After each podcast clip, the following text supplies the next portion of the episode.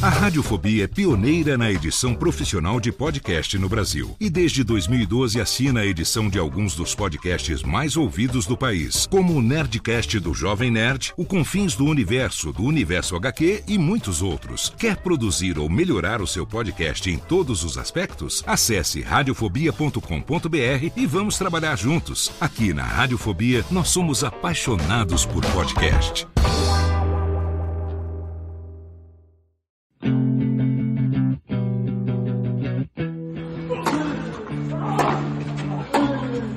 Começa agora o Backhand na Paralela, o podcast sobre tênis que vai além das quadras. Apresentação de Jeff Paiva e comentários de Ariane Ferreira. Ready?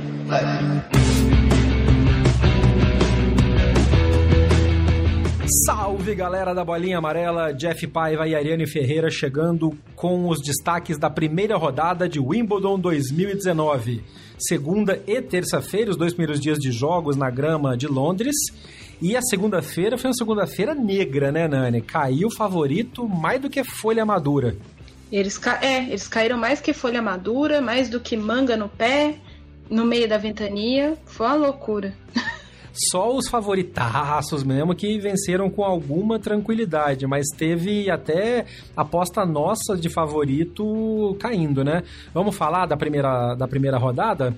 Bora falar de tênis. Vamos falar então, começando com a chave feminina e o primeiro dia dos jogos da chave feminina, que foi o dia em que a gente até comentou na análise da chave feminina, no primeiro, no segundo drop shot na paralela que a gente fez, que prometia demais, né? Só jogão, até uma galera me zoou no Twitter ali, porque parecia criança em loja de brinquedo. Caralho, esse jogo! Nossa, esse jogo! Então, assim, teve jogo bom pra caramba. Mas antes disso, eu tava já me, me, me atropelando. Nani, temos alguns, alguns alôs para mandar para os ouvintes, né? Que falaram com a gente via Twitter e via. até via Instagram, é isso? Isso, exatamente. Eu vou começar pelo Carioca, o Marcelo Loutufi que contou pra gente que gosta muito do, do, do podcast, que já até apresentou para amigos. A gente agradece a indicação dele e também já diz para vocês aí, se vocês têm amigos que gostam de tênis, apresenta a gente para eles. Quem sabe eles gostam da gente também. E, e também a gente tem o Dudu Barba, que entrou em contato conosco. Dudu Barba, que já é, tipo, figurinha carimbada aqui no nosso podcast. Um é beijo pro Dudu. Já. Já, ele é da casa, junto com o Diego Alonso. Uh, teve mais gente que entrou em contato com a gente e eu, pra variar, não anotei, achei que ia decorar tudo. mas tudo bem, tem um, um tweet, o perfil da pessoa é Me Ajuda aí, eu esqueci o ah, nome. Ah, Me Ajuda aí, pode crer. Me Ajuda aí, não lembro o seu nome, me perdoe. Mas é um abração para ele também, bateu um papo com a gente ontem, trocamos algumas uh, figurinhas hoje também. Então é isso, gente. E não esqueçam de seguir a gente nas redes sociais, BH na Paralela, no Facebook, no Instagram e no Twitter. Porque daí, além de, obviamente, dar o seu ponto de vista pra gente, sugerir seu tema, tirar sua dúvida, você pode acompanhar as coisas que estão acontecendo em tempo real, que a gente está atualizando as redes sociais a respeito de Wimbledon. Então, sei lá, você está no trabalho? Abre o Twitter, dá uma rolada ali na timeline, vai ter a gente falando alguma coisa do que está acontecendo naquele exato momento em Wimbledon. Então, além dos drop shots na paralela, você fica com essa informação a mais diária. Tem também o Lê, que é o arroba 47 Turô. Muito bom esse, esse, esse handle.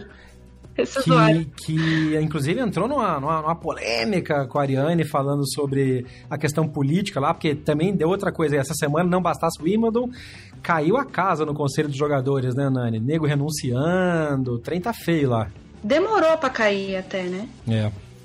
A gente vai falar sobre isso num programa mais completo quando acabar o Wimbledon para poder ter todos os fatos à mão e já para poder repercutir também essas renúncias de, de pessoas importantes, inclusive, do conselho, que saíram e saíram atirando. Até teve um comentário legal no Twitter que foi o dia, é, a, o domingo, que foi quando aconteceu isso, domingo e a segunda, foi o dia, um dia é, de grande procura para o aplicativo de notas do telefone, porque o pessoal escrevia no bloco de notas, tirava o print e postava. É, falando das razões para renunciar ao conselho de jogadores. É, mas é muito mais fácil é muito mais fácil. E um último alô também pro Noah Fernandes, que nos ouve, que além de tudo é editor de som, então um cara que entende de som e que fala com a gente, que, que curte o podcast, dá, dá alegria pra gente. Nós estamos fazendo um trabalhinho legal também na hora na hora da edição, o Billy DeBorg e a Ana Paula Aprix, que são do mercado financeiro e acompanham também o Wimbledon via o drop shot na paralela e o tênis em geral via backhand na paralela. Obrigado a todos vocês e como a Nani falou, sigam mantendo contato com a gente, sempre arroba BH na paralela em todas as redes sociais. Eu esqueci, mas é minha amiga pessoal. Eu não sei se eu devia mandar abraço. Sempre. a Aline Pires da Fonseca, ela é uma grande fã de tênis, é uma amiga que eu fiz através do tênis.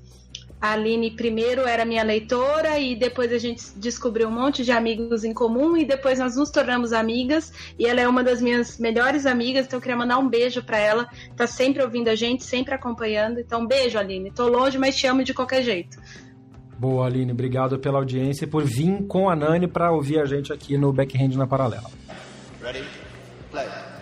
Vamos falar então de chave feminina? Vamos começando pela rodada desta segunda-feira que foi um festival de cabeça de chave caindo, que foi uma coisa de louco, né? Vamos começar falando pela ordem dos jogos que aconteceram. Logo, primeiro, os jogos da primeira rodada. Bom, primeiro que o Ostapenko perdeu, até aí, surpresa zero. A gente já tinha cantado esta bola antes no, na análise. A, a Azarenka ganhou da Alizé Cornet com mais facilidade do que eu achei que fosse acontecer. E a Garcia também perdeu da Zhang, isso a, a, a Nani tinha até comentado que podia acontecer, mas tomou 6-4 a 6-0. Não foi um bom primeiro dia para as francesas na Inglaterra, né? Não, não foi. É, a derrota da, da Garcia foi, acho que, a, a mais surpreendente delas todas. Não sei até que ponto a gente pode dizer que foi realmente surpreendente, mas eu não estava esperando essa derrota da Carol. E que mais? Tomando 6-0 no segundo set, ela não estava machucada. Foi realmente a intensidade despencou e ela não teve o que fazer. Sim, e por exemplo, foi diferente da. Você falou de tomar 6-0, a Svitolina aplicou um 6-0 diante de uma adversária que estava competitiva. É, né? Então, tudo isso na segunda-feira. Então, há diferenças. Às vezes você toma um pneu porque simplesmente você não consegue definir. Foi o caso da Gravilova. No caso da Garcia, ela realmente não conseguiu definir o jogo. É, foi, foi, foi uma. Foi um dia estranho a segunda-feira, não só para os favoritos, mas foi bastante estranho. A Ostapenko, como a gente previa, caiu e caiu feio. 6-2, 6-2. Nossa, ela não conseguiu um acertar nada, cara. Foi show de horror, foi show de horror. Dia Sim, estranho e, que conte. Diga. E só, como você falou das francesas, eu não comentei, acho que a derrota da Cornet era previsível. É, mas eu achei que ela perdeu mais facilmente do que. Porque é, eu acho pelo menos um, um set eu achei que ela levaria, sabe? 6-4, 6-4, beleza, tem aquela coisa de, de uma quebra em cada. Uma quebra em cada set, mas eu achei que ela fosse levar pelo menos para um terceiro set. É, mas eu não, não. É que eu realmente não achei um absurdo, mas concordo com você desse ponto de vista. Assim como, por exemplo, para surpresa de absolutamente ninguém, Já foi hoje, mas a Bouchard perdeu, mas perdeu em, em, em dois sets a um, pelo menos. Foi que eu tinha o, o palpite que eu tinha dado e que a Nani falou que talvez perdesse dois sets a zero. Foi o contrário, né? Ela deu um trabalhinho ainda, pelo menos. Sim, teve tie break, teve, teve umas coisas meio malucas nesse jogo, assim. É, não deu para eu acompanhar o jogo por completo, afinal de contas estava rolando um drama no jogo do Nick Kyrgios, e aí a gente Já, né? Novidade, né? né? Então, a gente estava meio dividido ali, estava tendo o jogo da, da, da Keber também, que inclusive foi tema aqui de um ponto, então a gente estava um, um, tanto quanto dividido em relação, mas é, para surpresa de ninguém, a Bouchard, muita gente acusa a menina de ser é, uma tenista aposentada em atividade, eu, eu não acho que chega a ser esse, esse ponto, só que ela precisa realmente repensar muita coisa. Porque não eu tá acho legal. eu acho, eu, eu, eu, concordo. O fato assim, tenista aposentado em atividade, normalmente se diz para aquele pessoal que já tá mais velho, que não tá é, dando aquele gás e tal. Eu acho que, na verdade, a Buchara ela tem um pouco do, do problema do, guardado as proporções, sem o talento, ela tem o problema do Kyrgios, de não saber o que quer fazer da vida. O Kyrgios quer ser jogador de basquete e acaba jogando tênis para garantir a vida. A Bouchard já tem que escolher, já tinha que escolher há muito tempo se ela quer ser modelo ou se ela quer ser tenista. Se ela quiser ser tenista modelo, não dá, porque ela tá tomando primeira rodada, tem 28 anos que ela toma primeira rodada. Não sei como é que ela ainda entra nesses rankings. Ela vai jogar. Na verdade, eu sei, ela, a hora que a, a, a água bate na bunda, é, ela vai jogar uns torneios menores, ganha os pontos lá e se mantém no, no, no, num ranking considerável. Mas essa equação não é uma equação que se sustente. Não, não se sustenta e tem um grande porém, assim, a, dá para ser tenista e modelo. Sharapova é a maior prova disso. Faz as duas coisas com bastante competência. Ah, ultimamente não, porque a gente já falou, daqui a pouco a gente vai falar do Sharapova. Só que o problema da Bouchard, além dela não ter se decidido, não saber o que quer, é falta de maturidade. E pode parecer estranho, mas assim, se você observar como essa moça atua, você vê que ou ela perdeu a adolescência e agora está tentando recuperar porque tem como viver. Alguma coisa aconteceu no trajeto dela. Eu não posso dizer que foi isso, porque nem psicóloga eu sou, mas uhum. Ela perdeu algum gap da vida dela e ela realmente não é uma pessoa madura. É, aí tem que ver se o talento. Enfim. O chá perdeu. Continue acompanhando Novidade. as fotos agora, vai, vai pipocar. Vai ter tempo livre pra caramba pra fazer mais ensaio. Verão chegou no hemisfério norte. Fiquem ligados que não vai faltar foto da Buchá por aí, mas não na grama sagrada de Wimbledon.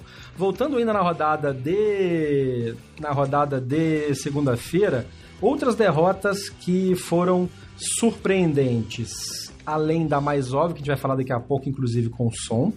Alguns, alguns, é, apo, algumas apostas que a Nani e eu tínhamos feito e que se comprovaram. A Potapova ganhou e jogando bem, né? Sim. A Wozniak estava jogando bem e aí a adversária dela se retirou. Então, bom para a Wozniak porque jogou, avançou sem cansar. Sim.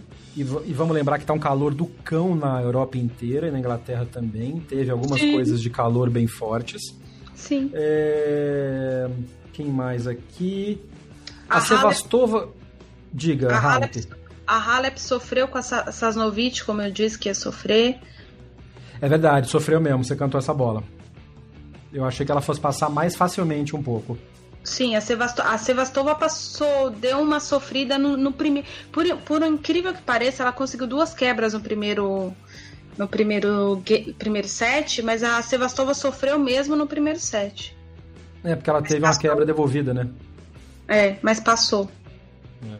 A Pliskova rolou uma certa emoção no segundo set, né? Fez 7 a 6 no, no segundo set, mas aí a gente já sabe, Tia Nani tá sempre avisando, corre minha filha. Me surpreendi com a vitória da Mônica Puig na primeira vitória. Não achei que ela fosse passar. É, Shimedlova é uma adversária complicada para ela. Mas é. passou num drama também, né, gente? Sim, no drama, é. No, a Madison na... Kiss passou, passou em cima da Kun Kun sem olhar para trás. Não Sim. deu muito. Primeiro jogo do primeiro dia e passou tranquilo. Como a Nani já comentou rapidamente, a Svitolina meteu 6-0 na Gavrilova, um resultado surpreendente. Vitorino de cabelinho novo, tá toda. Voltou com o. Voltou com o Gael, né? Eles voltaram, eles tinham apagado o perfil conjunto deles, aí voltaram, tá meio ida e volta, mas ela tá bem, eu tô gostando de ver a. A Svitolina tá pilhadinha. Você falou de Svitolina e Gael Monfils, teve um evento de um patrocinador da WTA no domingo. Cara, o Gael e o tanto o marido da a, a, ela e a Wozniak são as, as, as embaixadoras né, as, da, da marca no mundo afora. E os dois foram de chaveirinho, né? Primeiros Adoro. damos. É, primeiro damos. Adoro essas coisas do mundo moderno, principalmente por ser uma marca árabe. Mas enfim. E ele, como foi pedido para as duas irem vestidas de branco, o marido da Wozniak optou por preto. E no fim das contas, na foto, ele se destacava. O Gael, uhum. por sua vez, optou por ir de branco, porque ela, loura branca, na foto, do lado dele, negro branco, ela ia aparecer mais. Que legal. Tipo, foi assim, uma sacada muito, muito boa do, do Gael Monfils, que não tem nada a ver com tênis, mas é aquela coisa, ele assumiu o papel de primeiro damo e foi lá e não teve ah, problema nenhum. Legal. Para quem ficou curioso, o patrocinador é o Dubai Dutch Free, que patrocina to vários torneios pelo mundo e é um dos grandes apoiadores de tênis pelo mundo afora. Inclusive, é um dos donos de Dutch Free aqui no Brasil também, o DDF. E aí a gente chega no grande resultado assustador do primeiro dia, né, Nani? Dona Naomi Osaka, tadinha da, da Naomi, cara. Tadinha de mim, filho. Tadinha da Osaka. Osaka tá milionária. Assim... Não, mas falando sério, vamos lá, vai. É um. um até na, na, hora da entrevista, da coletiva pós-jogo, durou quatro minutos. Porque na terceira pergunta, a Osaka pediu para sair da entrevista e falou: tô quase chorando aqui, eu não consigo ficar aqui mais, me segurar. Porque a entrevista, a, pergunta tinha sido exatamente você virou uma celebridade do dia pra noite nos últimos 12 meses. Como é que você tá lidando com essa pressão? Depois da menina ter tomado um atropelo na primeira rodada. Tem repórter também que é foda, né, meu? Puta merda. Mas enfim. Mas você sabe o que, que é isso, né? É pra provocar essa reação dela, né? Não, é pra, é pra pegar aquela declaração atravessada do jogador. Sim, sim, pra provocar a reação, exatamente. Só que no caso é, da Naomi. Não pra fazer ela chorar, mas. Não. No mas... intuito de, de, que ela dê uma resposta atravessada. Então, mas aí tem isso também, porque ele sabe que a menina tá, tá, tá, tá ali. Porque a carinha dela, eu botei no post desse episódio o link pro vídeo da entrevista no canal de Wimbledon. Dá dó, cara. Não dá pra fazer uma pergunta dessa pra menina. A menina tá chorando, tá com aquele olhinho, tá, tá com a cara de choro maior que a do Gabriel Jesus. É, mas aí. É, aí, tipo, muita gente questiona e tal. A gente tá bancando um pouco um busmans da imprensa mundial de tênis, do tennis media, mas é, eu acho que a gente tem que ter esse. Muito, muitos ouvintes vão discordar da gente, mas eu acho que há certas coisas que a gente tem que ter sensibilidade para perguntar. Óbvio. Não é deixar de perguntar. Não. Né? Uh, e, e, olha que quem tá falando isso pra vocês é gente que já tomou resposta atravessada do feijão em coletiva. e não vamos nem entrar no mérito do Thiago Wilde. Só é. que eu não tomei resposta atravessada porque eu fui é, deselegante ou fiz a pergunta para tomar a resposta atravessada. E são sempre os mesmos, cara. Dá pra ver, dá pra reconhecer. A gente que tá sempre rodando o circuito e tal, a gente reconhece a voz dos caras. É sempre o mesmo, sempre os mesmos. Não foi o Ben Rothenberg dessa vez, mas são sempre os mesmos. Então, assim, é foda. Mas, enfim, jogou mal. A Naomi falou jogou mal. A, a Seva tem nada a ver com a história. Assim, o ponto de virada para mim, eu, é muito claro isso, foi ela ter perdido o primeiro set no tie-break da maneira como ela perdeu. Porque ela teve algumas iniciativas no primeiro set, o jogo estava equilibrado, mas a hora que ela perdeu no tie-break, ela desmontou. E aí ficou muito claro que a Osaka estava sem estrutura mental para a pressão que estava sendo ali. Isso porque ela chegou a ser número 2 do mundo, nem número 1 um ela, ela tava sendo mais. Que já deveria ser um alívio, né? Eu estava até comentando com um amigo que trabalha com tênis hoje a respeito da Osaka, porque algumas pessoas, de modo bastante irresponsável, estão é, levantando acusações ou a respeito da Osaka ou a respeito de Sasha Bain, é, porque para falar o tipo de coisas que estão falando por aí sem ter nenhuma prova, sem fazer uma reportagem sobre isso, não deixa de ser uma mera especulação e eu acho que isso é, antes de tudo, um desrespeito. Olha, eu bancando a ombudsman da imprensa de novo. A gente Não, mas, mas peraí, deixa eu. Só, só dar uma, uma, pincelada. Quais são as alegações? O que, que tá rolando Tem nisso gente... aí? Eu ouvi comentários de que a, o Sacha Bain tá fazendo falta pra Osaka. Não, os comentários. que a maneira do treinamento que ele fazia com ela tirava o melhor dela, mesmo não sendo confortável para ela.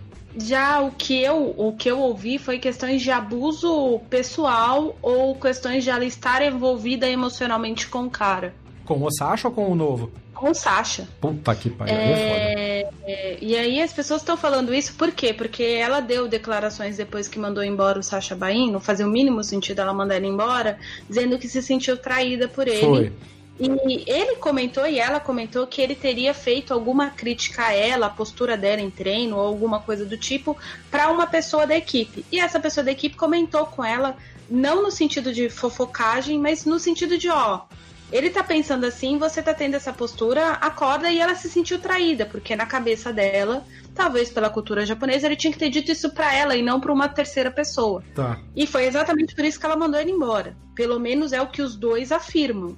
E ele não consegue entender por que, foi mandado embora só por isso, mas ele disse que respeita. E aí as pessoas agora estão levantando um monte de lebres a respeito, porque ela desmontou emocionalmente depois que mandou o Sacha Bahia embora. E essa é uma verdade. Mas por que, que ela desmontou emocionalmente? Como a gente não tem fato nenhum, não tem declaração nenhuma, não tem como a gente afirmar. Que ela tá numa fase bastante complicada? Ela tá numa fase bastante complicada. É estranho, é ruim? É o que está acontecendo? Talvez seja o fato do, do treinador dela ser mais pai do que ser. Uh... Se bem que o treinador dela atual não é um treinador paisão. O Sacha Bain, eu até estava comentando, eu vi o Sacha Bain trabalhando mesmo com a Serena Williams. E ele é muito carinhoso, mas ele é extremamente exigente. E ele tem uma devoção pelas jogadoras com as quais ele trabalha. E vocês podem reparar isso, uh, ele vivendo agora no box da Cristina Maderanovic. Ele sabe o que é o melhor ponto dela no pessoal. Ele percebe bem as pessoas. Então ele tira isso delas. No caso da, da Osaka, talvez ela seja o tipo da pessoa que precise ser provocada. A Serena Williams sempre precisou ser desafiada. Bastava ver a, o, o, o Sasha do box da, da Serena é diferente do Sasha do box da Osaka, que é diferente do Sasha no box da Mladenovic. Que é Isso é diferente é do Patrick Moratoglu no box da Serena. Total. Porque o, o Moratoglu tem um outro tipo de relação com a Serena Williams né? O Moratoglu tá ali mais para dar segurança para Serena. O, o Sasha não. Ele tava ali para tirar o melhor dela. Tanto é que ele era o treinador auxiliar. E é exatamente isso que ele fazia com a Osaka. É. E o maior exemplo disso, ele começou a trabalhar com a, com a Madenovic. A Madenovic virou número um do mundo. Em, em claro. é. Sim, não, esse é um ponto que eu queria falar também. a... a talvez seja uma questão de adaptação de um modelo novo, de que essa pressão que se fazia em cima da Osaka e que a levou a tirar o melhor dela, e ela foi campeã de dois grandes lãs seguidos, é, a mudança de estilo pode estar fazendo um pouco de diferença e ela, por ser muito nova, lidar com isso é diferente.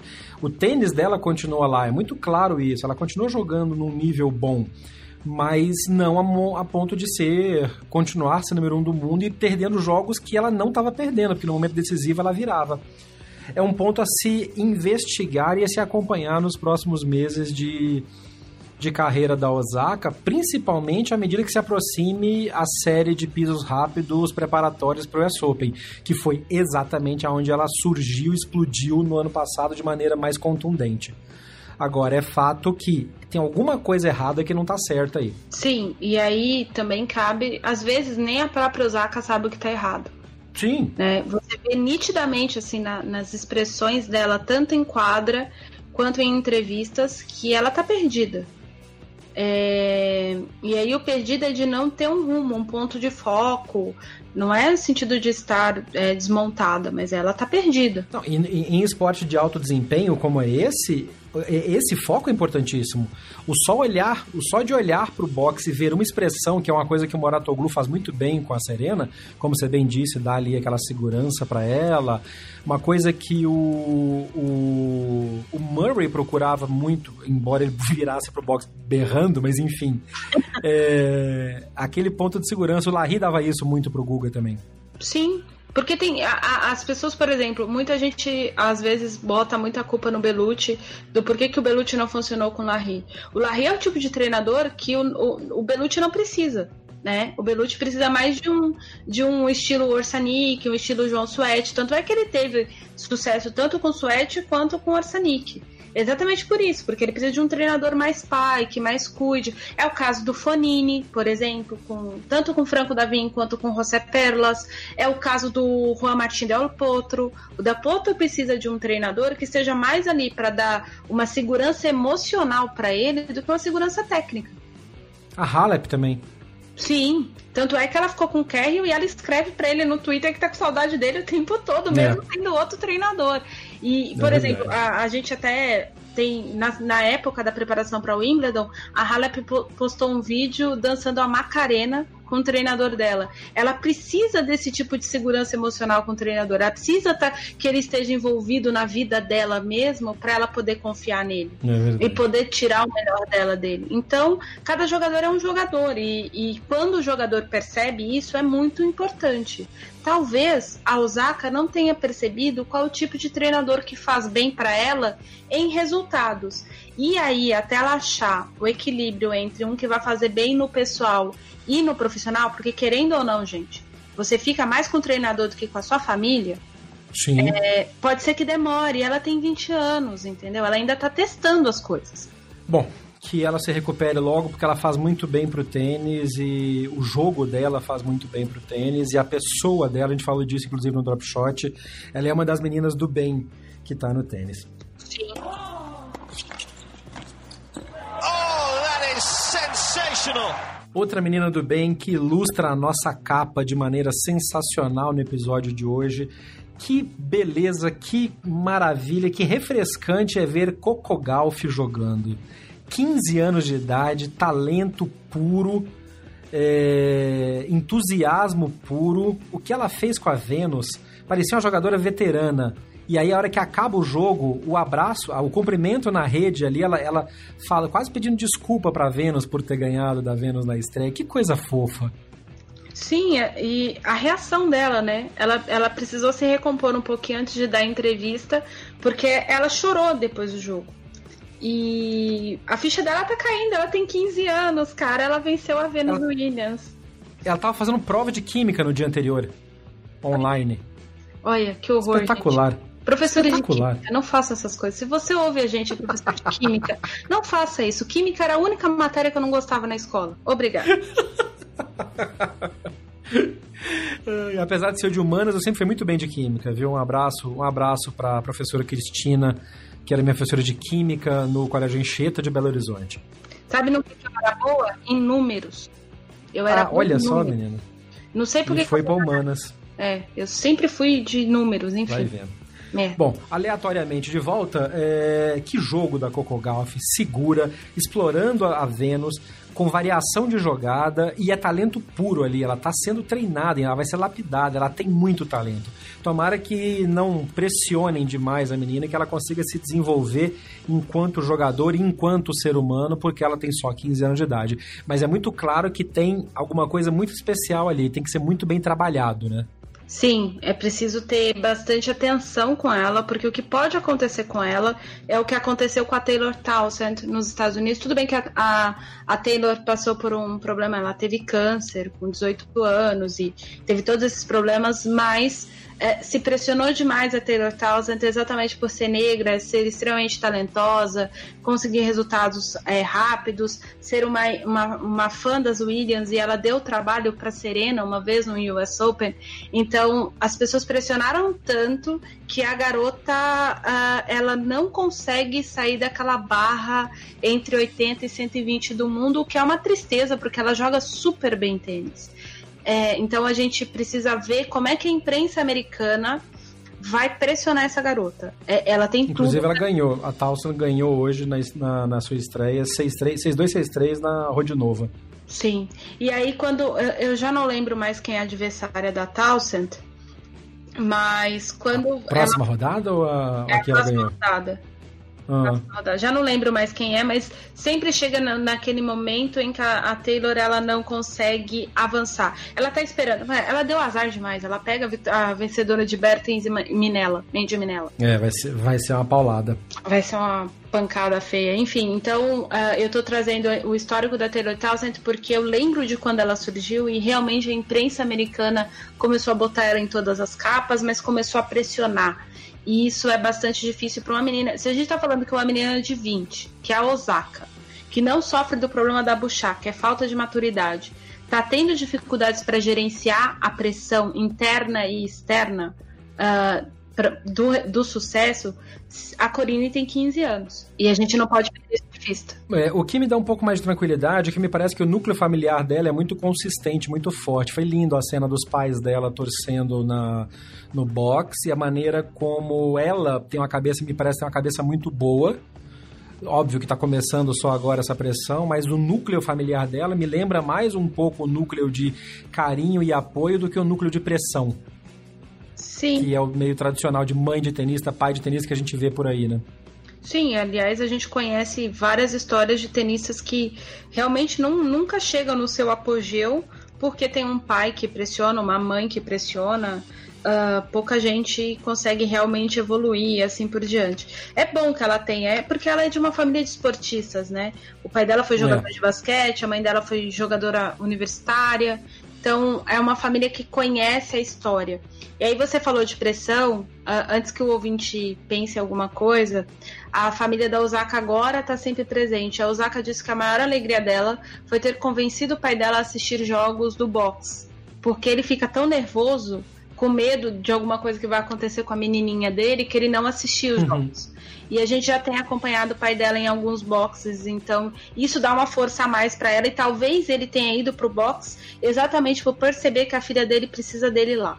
Que legal isso, é. É um ponto importante também essa, essa, esse equilíbrio entre o, o apoio e a pressão, né? Sim, é muito é... importante. Bom, passando para a rodada desta terça-feira, que complementa a primeira rodada de, de Wimbledon no feminino, a gente teve também alguns resultados, aí menos zebras um pouco do que na segunda, das, das, das cabeças que caíram, mas ainda assim alguns resultados é, semi-surpreendentes, digamos assim. Como. Bom, por exemplo, eu não achei que a Lauren Davis fosse ganhar com tanta facilidade como ela ganhou. 6-3, 6-2 na estreia. Já comentei em outros episódios aqui que eu gosto muito da Lauren. A gente tem amigos em comum lá nos Estados Unidos e ela fora de quadro é uma pessoa sensacional. Então, assim, foi bom ela ter estreado com uma vitória tão tranquila, rápida, contra uma adversária que potencialmente podia dar, dar problema, que era a, a Kozlova, a ucraniana, é, mas foi 6-3-6-2 muito tranquilamente. Assim como também a Ashley Bart, na sua estreia em Grand Slam como número 1 um do mundo, não teve problemas, entrou em quadra, atropelou a Zeng, mas era a Sai Sai Zeng, né? não é a, a Zeng perigosa. Mas não é enfim, é, é, uma das, é, é, uma das chinesas também que estão bem no circuito. Fez 6-4, 6-2, beijo, um abraço, vai embora. Quem sofreu um pouquinho mais do que o necessário, e inclusive com o festival de slices, que até o Dudu comentou, o Dudu Barro comentou no Twitter, foi a Kerber contra a Tatiana Maria. Meu Deus do céu, mas a, a, a o Domingos Venâncio até estava comentando na transmissão do Sport TV que a Kerber tinha que sair de quadra e ir para a quadra de treino soltar o braço, dar, dar na bola, porque foi um jogo só de slice. A pessoa sai atrofiada de quadra.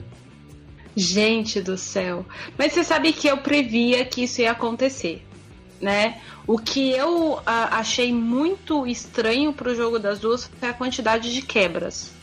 É. Teve muita quebra por sete. É, elas trocaram três quebras, aí uma e a outra confirmavam, trocavam mais duas quebras. E Isso a é grande vantagem foi, foi muito estranho, uh, porque a quebra não é de perder serviço, a Maria é mais. Mas a história do. O, a gente até comentou nos bastidores, né? A, a Keber ela tem o slice como recurso, mas ela não usa tanto Uhum. Porque a maior parte das adversárias dela ou não entram na quadra. E, e aí, pra, aí o, o, ouvinte vai deve estar tá pensando, mas aí é que tá, ela tinha que usar o slice mais para a bola ficar curta. Não, porque esse tipo de golpe você usa para desmoralizar o mental do adversário, né? Porque é, é um e... golpe E mas na duas... grama, mas na grama, como a gente falou no, no, no, no é. episódio passado sobre a final de tanto de de Hale quanto de Queens, a grama neste ano tá puxando de volta esse jogo de slice tático. Sim. Primeiro por uma questão técnica, as pessoas estão sabendo fazer isso melhor. É, isso é um ponto bastante importante. Sim. Porque antigamente era um festival de bola na rede, assim, até com bola saindo alta da raquete. É, e o segundo é porque realmente o pessoal entendeu, acho que agora finalmente caiu a ficha, de que é muito mais desgastante você ficar trocando 300 bolas do fundo de quadra, por mais que te pareça confortável. Por quê? Porque você sai muito mais cansado de um jogo de, de tênis na quadra de grama do que em qualquer outro piso, se você considerar a mesma quantidade de tempo de, de quadra. Um uhum. jogo de uma hora e meia no, na grama te desgasta muito mais que uma hora e meia no cimento e uma hora e meia no saibro e no calor que está fazendo na Inglaterra, né? Essa coisa abafada e, e esse calor alto para a Inglaterra é, é, uma temperatura muito alta. A gente aqui no Brasil meio que ri dos caras reclamando com 29 graus, que faz no inverno, né? Mas lá não. E, e outra coisa, a preparação física e mental para jogar na Inglaterra é de uma temperatura um pouco mais baixa. Então, quando você chega com o calor, com a desidratação e com o, o sacrifício físico de se manter equilibrado na grama, a gente comentou isso num backhand para trás sobre a, o início da temporada de grama, o tanto de microajustes que você tem que fazer na grama, correndo de um lado para o outro e se posicionar e se firmar, o slice passa a ser um recurso até de, de evitar mais desgaste físico do que você bater um forehand ou bater um backhand com top spin mais rápido e correr para o outro lado para se para se posicionar rapidamente. Né? O slice te dá o tempo de você se preparar melhor para estar pronto para responder novamente. Exatamente. E se não, e é uma coisa assim, muita gente acha que é golpe. Eu já ouvi há muitos anos atrás uma pessoa dizendo que slice era golpe de preguiçoso. Muito pelo contrário, é o Nossa. golpe para você se preservar, para você poder ter força para ir à rede quando o seu adversário quiser descansar, teoricamente, é. que é quando ele faz esse recurso do slice. Não, necess... não que as pessoas deem slices para preservar o físico, mas é uma forma inteligentíssima de se preservar também. Isso no alto nível, porque aqui nos clubes, né, seu Rafael Senna que tá ouvindo a gente, que eu sei, adora dar um slice pra, só pra né, não, não correr, pra não precisar correr, pra fazer a priscova. Mas, enfim. Aí no caso dele é preguiça mesmo, igual a dona é, Carolina que não corre é, pra nada. Tem mais vários aí, os tiozão também, os tiozão de, de, de clube, aí eu até entendo que é o recurso que eles têm, adoram slicear, slicear, slicear e fazer os novinhos correr. Eu, como tô no meio termo entre ser novinho e ser tiozão, eu tô no pior dos dois mundos, porque eu nem dou slice direito e fico correndo pra um lado pro outro e os tiozão parado me dando slice. Mas enfim, isso é outra formiga. Vamos falar então da Serena Williams, que ganhou bem da Gato Monticone. Que baita sobrenome sensacional dessa italiana. é, primeiro set tranquilaço e o segundo set a, a Monticone começou a querer complicar. E aí foi bom ver a Serena ter que buscar uma reserva de energia que ela não estava prevendo gastar, digamos assim, e elevar um pouco mais o seu nível, corroborando o que ela mesma disse de que agora de vez ela está se sentindo sem dores, como ela estava, por exemplo, na chegada a Roland Garros, né? Tanto que o último ponto, o match point do jogo, eu coloquei também no, no, no, post desse episódio, foi uma baita troca de bola na rede que parecia jogo de dupla, louco, aqueles voleios rápidos, curtos, indo para cima da bola. É, foi um baita match point para Serena que serve como declaração: tô aqui e tô bem. Tá bem, mas a gente ainda nota um, uma certa lentidão da Serena, né? Tô bem, mas não tô ótima, né? É, não. não. A gente, não... Se a Serena fizer assim uma campanha extraordinária, é, eu ainda eu vou ficar surpresa. Não que eu ache que não vá fazer, porque a gente tá falando da Serena Williams e a gente tá falando de Wimbledon mas eu ainda noto a Serena lenta, uh, lenta para para fazer todos os golpes, todos os golpes dela e principalmente lenta para responder o adversário. E por que, que eu estou dizendo isso? O que a Manticone fez hoje com ela, na hora que ela começou a engrossar o caldo, se a Serena firme fisicamente, ela ia dar dois, dois forehand ali cruzado na menina, e entrar na rede, meter a mão na bola e gritar um come on e botar ela no lugar dela, voltar e resolver o negócio. E ela não faz isso. É, uma outra ex-campeã de Wimbledon que acabou. Tava até fazendo uma boa performance, você falou agora há pouco da, da, que ela tem outras coisas e faz também as fotos e tal. Mas deu ruim pra Sharapova, né? Ela começou até bem, ganhou o primeiro set, perdeu o segundo set no tie-break, um tie-break relativamente apertado, com trocas interessantes, e aí no terceiro set ela sentiu. O que, que aconteceu com a Sharapova? E é fora, se retirar com 5 a 0 também é foda. Toma o pneu logo vai embora, né, Fia? É, mas conhecendo. Eu não, tá, eu não consegui lembrar exatamente que jogo que foi, mas teve uma vez que a Sharapova desistiu ou num 5 a 0 ou num 4 a 0 também, e onde ela nitidamente ia tomar um pneu. Ela não tinha a mínima condição de apresentar resistência para a adversária, que era o caso de hoje. É, ela perdeu a oportunidade de fechar o jogo no segundo set, que acabou sendo definido no tie break. A Sharapova teve algum problema físico, é, ela recebeu massagem na região da mão. Todo mundo sabe que ela está sofrendo com uma lesão no ombro e uma lesão no cotovelo. Ah, e, e, uma é reflexo da outra, na verdade, a lesão no cotovelo é provavelmente reflexo.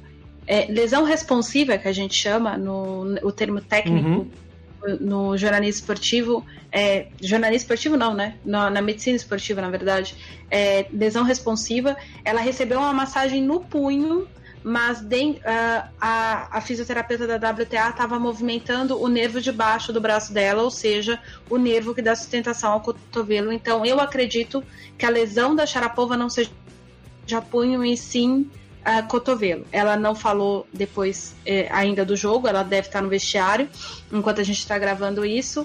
Mas ela sentiu e abandonou. Abandonou para não tomar pneu, para não sair de, de Wimbledon com 6-0. É. Eu acho que a Sharapova precisa começar a repensar algumas coisas.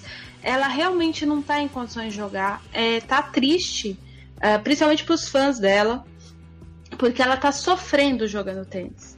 Não é só uma questão de ah, abandonou para não tomar um pneu. Ela jogou relativamente bem o primeiro set. A adversária estava sentindo jogar contra ela. No segundo set, ela abriu a porta para a adversária. E foi aí que a adversária montou. E ela se embananou com ela mesma. A adversária não é nenhuma tonta também, não é? A Sharapova também não perdeu assim de uma Maria ninguém, como diria o outro por aí. Ela perdeu da Pauline Parmentier, que é uma pessoa vivida no circuito, mas ela abandonou porque era Pauline Parmentier, talvez. Não sei.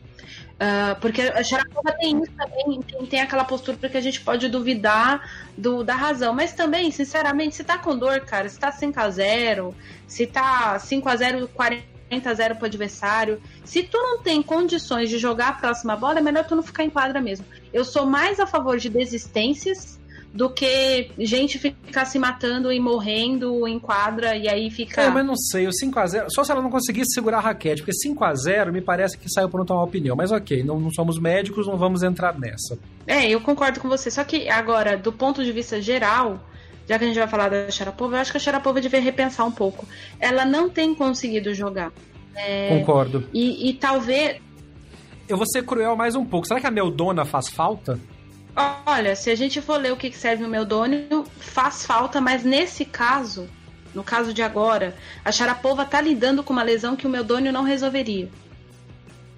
E esse é o porém. É, tá. Não sei se a escolha de tratamento uhum. dela tá certa ou errada. Já disse mais de uma vez aqui, eu não sou médica, eu não sei. Só que ela precisa. É, é o mesmo caso do Gubis. Os dois têm lesão de ombro e os dois não sabem o que fazer com o ombro. E ah, no caso do Gubis, o ombro dele tá um pouco melhor, só que o Gubis ainda tá mentalmente ligado ao medo de romper o ombro. A Sharapova, ela tá jogando. É, porque acaba, é igual o jogador de futebol, né? Que não põe o pé na dividida. Exatamente. Já a Sharapova, ela tá jogando com dor, cara. Ela joga, um, ela joga uma partida no circuito profissional e fica um mês fora. Assim, isso é não sei, se, e, e, eu, eu até comentei é. com, com os meus colegas de trabalho. O problema da Sharapova é que parece, exatamente por conta desse comentário que você fez, será que o meu dono faz falta? Ela tá querendo provar alguma coisa para as pessoas. Só que do jeito que ela tá, ela não vai conseguir provar nada para ninguém. Vai conseguir provar, provar o é contrário, o que realmente faz falta. Sim, mas aí é que, que tá. E, e, o grande coisa, pro... não, não que a, mas o que eu queria dizer é o seguinte, não que o Meldonium seja o que está provocando a dor dela, mas que o, o, o, desempenho que ela tinha anteriormente tinha mais a ver com o Meldônio somado com o talento. Tira o Meldônio, fica só o talento e o físico mal ou menos dela, tá falhando peça onde... Sabe quando o carro tá falhando em outros lugares que não é o problema principal? É exatamente isso. É, tem uma é. banana no Enfim. escapamento. Quem, quem, é velho vai lembrar, vai, vai ter uma banana no escapamento. É isso. banana no escapamento é sensacional. Bom, Vamos, vamos terminar esse bloco de feminino falando de coisa boa, então. Palmas para Bia Haddad Maia. Que vitória sensacional. Palmas. Tudo bem que foi contra a Muguruza. Mas é, é né? Muguruza, gente. É campeã de. A Nani tinha chamado essa bola antes, inclusive, no episódio anterior. A Muguruza é mais baixo do que alto, picos e vales e tal. Mas, meu, é a Muguruza na estreia em, Roland, em, em Wimbledon, onde ela já foi campeã não muito tempo atrás. Jogo maduro da Bia, jogo com poucos erros, explorando os problemas que a Muguruza estava mostrando. É, e assim como gente vai falar daqui a pouco do jogo do Thiago contra o Nishikori, um jogo apertado, definido em detalhes, só que dessa vez os detalhes foram em favor da brasileira. Bela performance da Bia. Sim, belíssima performance e soube manter, fazer uma coisa que ela tem muita dificuldade quando ela teve a chance de quebrar a Muguruza no primeiro set, ela não desperdiçou, foi no décimo game. A, a Muguruza ali com dificuldade e tal, ela deu aquela segurada, deu aquela pressionada e aí ela conseguiu. Então ela se manteve sólida. É, essa confiança, obviamente, a Bia tem dificuldade de encontrar ela em jogos. Provavelmente tem a ver com o fato dela ter vencido três partidas no qualificatório.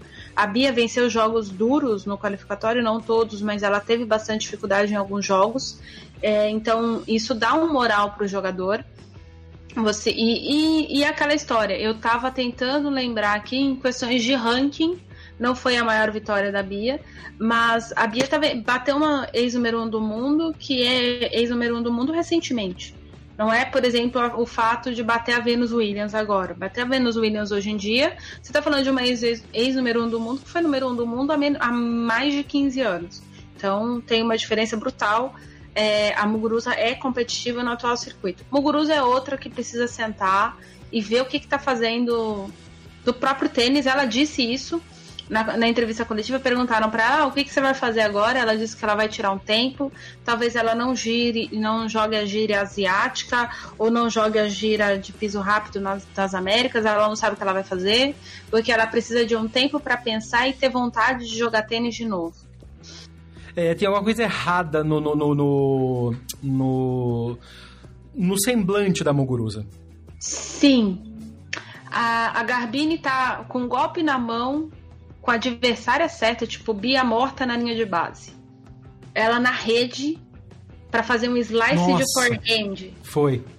Aí a bola, a, um ficou ela na jogou rede. na casa do cacete. O outro, é. ela jogou a bola na casa do cacete, como diz o outro. É. Teve uma e, hora. E era breakpoint. Sim, então assim, é, é, como é aquela coisa, por exemplo, que a gente comentou, por exemplo, de, de outros jogadores, agora eu já não lembro de quem, mas assim, você vê que o tênis está ali, né? Você Sim. sabe que o tênis está ali. O caso da Osaka, a gente falou isso a respeito da Osaka. A Osaka tá com algum gap emocional que, na verdade, ela recua. A Muguruza, ela não sabe o que fazer com a bola certa na hora certa. É diferente de recuar. Ela não sabe como agir. E, e aí esse ponto de ação dela, eu não sei, é, fizer, eu acho que foi até o Mino que fez o comentário comigo, alguém comentou comigo no Twitter que acha muito estranha a relação dela com o Sam Simuk. É, uhum. É como é que é, é assim que fala o nome dele, né? É o é. treinador dela, enfim, eu não lembro o nome. Porque ele xinga ela, ele grita com ela dentro do circuito, no, no Grand Slam não pode entrar em quadra, mas nos tempos de treinador que ela pede. E é assim, Teve dias que ela bateu boca com ele, mas a maior parte do tempo ela tá passiva olhando pra cara dele. É a tal da relação abusiva, né? É a relação abusiva Sim. que algumas jogadoras têm com seus treinadores e que, inclusive quando é pai, a mas, coisa fica mas, até mais coisa. Mas uma coisa é tu tomar o esporro do teu pai. Teu pai é, falar pra você. É. O, o, treinador é a father figure, né? Mas enfim, é a mesma coisa. Não, não, eu, eu é, é que assim, aí, aí já no caso já entra pro caso da personalidade, né? No meu caso. Uh, eu, eu, é. eu nasci protestando treinador já muito pequena, então eu, eu não vou nem entrar no mérito. Mas eu, eu realmente acho assim um absurdo o Sam ganhar o que ganha para xingar em vez de ele entrar em quadro e dizer faça isso porque tu tá fazendo isso e não tá certo, não, você é burra, não, você sabe não sei o quê. É. Não, ó, olha, ela tava na rede, você é burra, você tinha que bater não sei o quê. E ele não dá nenhuma solução para ela, ele tá ali para dar uma solução. E, isso é, de repente ela tá precisando trocar de treinador também. É. Sim, eu já teria mandado embora há muito tempo e, e, ele é competente, gente. Eu não tô dizendo que ele é incompetente. Não, e ele não, não mas é questão de estilo. Com, Ele não fazia isso com a Sharapova, por exemplo. É. Enfim. Bom, eu acho que nesse ponto é o ponto de destacar mesmo a, a maturidade da Bia, que tem uma bela relação com o treinador dela, com o Germain. Sim, é... ele tá... E, é muito legal ver para quem a gente já recomendou isso algumas vezes aqui no podcast. Acompanhe as redes sociais de alguns desses jogadores para você ver o outro lado, o lado do treino como é importante a relação é, é, de quase de família que a Bia tem com o círculo que a, que a cerca, com as meninas do, da, da, da, seleção brasileira, com o Germán, com o pessoal, e como isso está sendo importante, com o próprio, com o próprio Thiago, e como isso está sendo importante para trazer o melhor do jogo dela. E ela está embalada, ela ganhou os três jogos do Qualifying, ganhou agora da, da Muguruza, pega uma adversária, e aí é o ponto perigoso, eu até comentei isso no Twitter, ela pega uma adversária não muito exigente na segunda rodada, e é a hora que ela precisa segurar para não deixar a peteca cair e cometer erros bobos, porque passando a, a próxima rodada, ela pode pegar a Ashley Bart na terceira rodada de Wimbledon. Sim, e aí pegar a Ashley Barty na fase. O que. Qualquer coisa que ela fizer é, é, lucro. Só que eu vou fazer a mesma observação que eu fiz no Twitter. O fato da Harriet Dart, para mim, tipo, ser infinitamente uh, ganhável pra Bia, me causa receio. Porque pode ser que a Bia não ganhe. A, a Bia... É, então, é o perigoso, é, é, é, a parte perigosa da campanha. Sim, total. E aí a gente pode dizer que se ela passar pela Dart, ela já terá tido a melhor campanha dela em um torneio do Grand Slam, o que é enorme. E você falou de relação com as brasileiras, com as amizades. Eu não sei é, o quanto ela é amiga da Carol Meligene, mas eu reparei que quando elas se aproximaram, e aí eu não tô dizendo que elas são amigas, eu não sei, não sou do ciclo é, de amizades da Bia e nem da Carol, mas a Carol faz muito bem para quem tá perto dela. É. Ela tem uma energia muito boa, é verdade. Sim, e, e, a Bia tem jogado bem. Todas as vezes que você vê a Bia interagindo com a, com a Carol, quando a Bia tá em um pouco em baixa, parece que, não sei, você pode observar. Eu fiz essa observação depois da Fed Cup. Quando a Bia estava mais ou menos bem, a, a Bia fez semifinal de, de, de, TF de alto nível tal, a, a Carol estava sempre dando apoio para ela, a Carol chegou depois da derrota e tudo mais. E ela interagia com a Carol. E teve um dia que ela perdeu um jogo de primeira rodada, a Carol interagiu com ela, ela não respondeu. E aí talvez não sei se é por não, não é uma questão Provavelmente foi ela, ficou tão chateada com ela mesma que ela não deu atenção pra energia boa que a Carol tava mandando pra ela. Uhum. E aí é muito mais é. Do, do, que talvez aconteceu dentro dela do que da relação das duas. É, eu tô tentando Sim. deixar isso claro pro ouvinte não achar que eu tô falando com Não, claro, é. Mas é, é, é, realmente bastante interessante a forma como o fato dela ter pessoas perto, pessoas que gostam dela, ela adora o Germán, eu brinquei que eles se adoram, ela se dá super bem com ele e isso faz muito bem para ela. Então é bom que a Bia invista nisso, em gente que faz bem para ela, em pessoas que ela gosta, uhum. porque daí ela vai finalmente é, se sustentar onde ela tem que ficar, que é dentro daquele ranking que ela já alcançou, que ela tem tênis para isso sim, e a gente torce para que dê certo. É isso. A gente faz uma pausa agora e volta daqui a pouco para falar da chave masculina, grandes jogos acontecendo, favoritos avançando e algumas zebrinhas querendo pintar na grama sagrada de Wimbledon. Este é o backhand na paralela.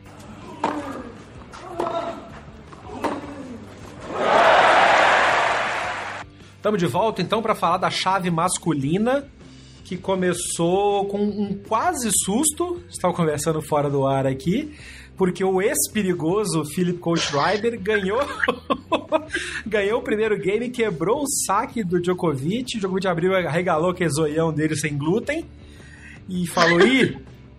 Só que aí, não, depois foi lá e debruçou o bicho como se fosse uma salada e fez 3 sets a 0 no Kohlschreiber sem muito susto, né? É, aliás, você falou i, eu lembrei do nu Imagina se o Djokovic fosse mineiro. Muito bem, gente. Fiada feita, vou soltar o jogo.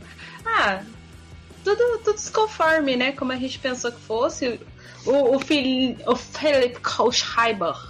Adorei o, o, narrador falando o nome dele aqui. Aprendi a falar. É, Os caras pronunciam então, direitinho, né? É, muito doido isso. Mas, mas, também quem fala alemão, Jesus, dignidade.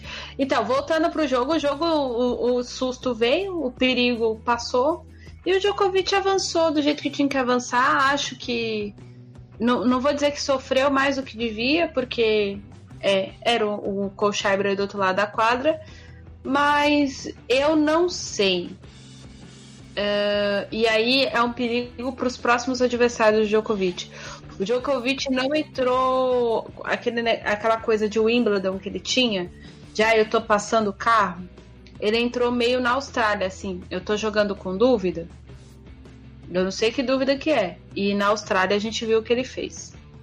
Bom, pode ser também um momento político, que foi exatamente no dia em que a merda tava batendo no ventilador, né? E inclusive foram ouvi-lo depois. Ele mesmo falou que a coisa do conselho de jogadores não tá legal, queira ou não, isso acaba afetando um pouco a concentração, pelo menos, né? Sim, segundo ele, ele sem, sem querer culpar, mas já culpando, botou a derrota dele em John Wells na conta do conselho, né? Uh, mas aí, é, aí eu vou pra, pra entrevista coletiva dele no sábado, pré-Wimbledon, que foi quando todo mundo começou a debandar. Naquela coletiva de imprensa, ele disse que a equipe dele não quer que ele fique no conselho. Ele quer ficar. Então ele tá assumindo então, o risco. Ele vai ter que começar a separar. com o Marian Vaida e com o Ivanisevic agora. Se é que ele já teve pitaco depois de ter acabado de entrar na equipe. Mas, filho, foca no tênis, sai da política. Vai dar ruim. A gente sabe que vai dar ruim. Porque essa história tá muito mal contada. E, bicho, sai fora vai jogar tênis. Tá. Você não concorda? É. Eu não concordo, porque já que começou, eu acho que ele tem que terminar o que ele começou. Só não sei se o que ele começou, ele começou direito. No sentido de melhores é, das então. intenções. É... Por... é, pois é. Por isso que eu acho que ele tinha que sair e focar no tênis antes que a, que a merda bata no ventilador não, mas e aí a eu vou, Só pra brejo. gente encerrar esse assunto, porque como você disse no bloco anterior, a gente vai explorar isso melhor no backhand da paralela assim que acabar o Wimbledon. É, eu comentei isso no uhum. episódio da época de Indian Wells que a gente fez um episódio sobre política no tênis. Uh, eu disse que as pessoas iam utilizar essa situação para lixar o Djokovic. Parte com razão, parte sem razão. É verdade. Isso já está acontecendo. O dano já está feito e a escolha foi dele. Então, elas por elas, o dano já está causado. Resta saber se ele quer levar isso é. até o fim ou não. Ao que tudo indica, ele quer levar até o fim. A ver se isso vai afetar o jogo dele ou não. O fato é que realmente o Djokovic não entrou com a mesma intensidade que a gente estava acostumado a vê-lo, mas nem por isso o perigoso Philip Kohlschreiber fez alguma coisa perigosa para cima dele. Outras vitórias tranquilas de primeira rodada ainda na segunda-feira. O Vavrinka não tomou conhecimento do Bemelmans e fez 3, 2 e 2. Jogou soltinho, soltinho, igual arroz da vovó em almoço de domingo, metendo paralelas lindas com aquele backhand dele sensacional e avançou para a próxima rodada sem muitos problemas. Assim como Feliciano Lopes, que, que coisa, hein? O homem tá jogando como se não tivesse pronto para parar. Exatamente, o que é um perigo, porque pode ser que ele resolva não parar. é, Feliciano. Tem que saber a hora, hein? Já falamos sobre isso, tem que saber a hora. Fez 3 é... sets a 0 no Girona, no americano, jogando soltinho também, sem muito problema, para a alegria das fãs dele em todo o mundo, inclusive Portugal e Inglaterra, né? Sim. E o, outra vitória tranquila também de, de, de primeira rodada, Kevin Anderson, 3, 4 e 2 no Pierre Huguerbet. Me decepcionou um pouco, achei que o RB fosse dar um pouco mais de trabalho pro Kevin Anderson, mas ele também não teve nenhum problema, jogou bem, né?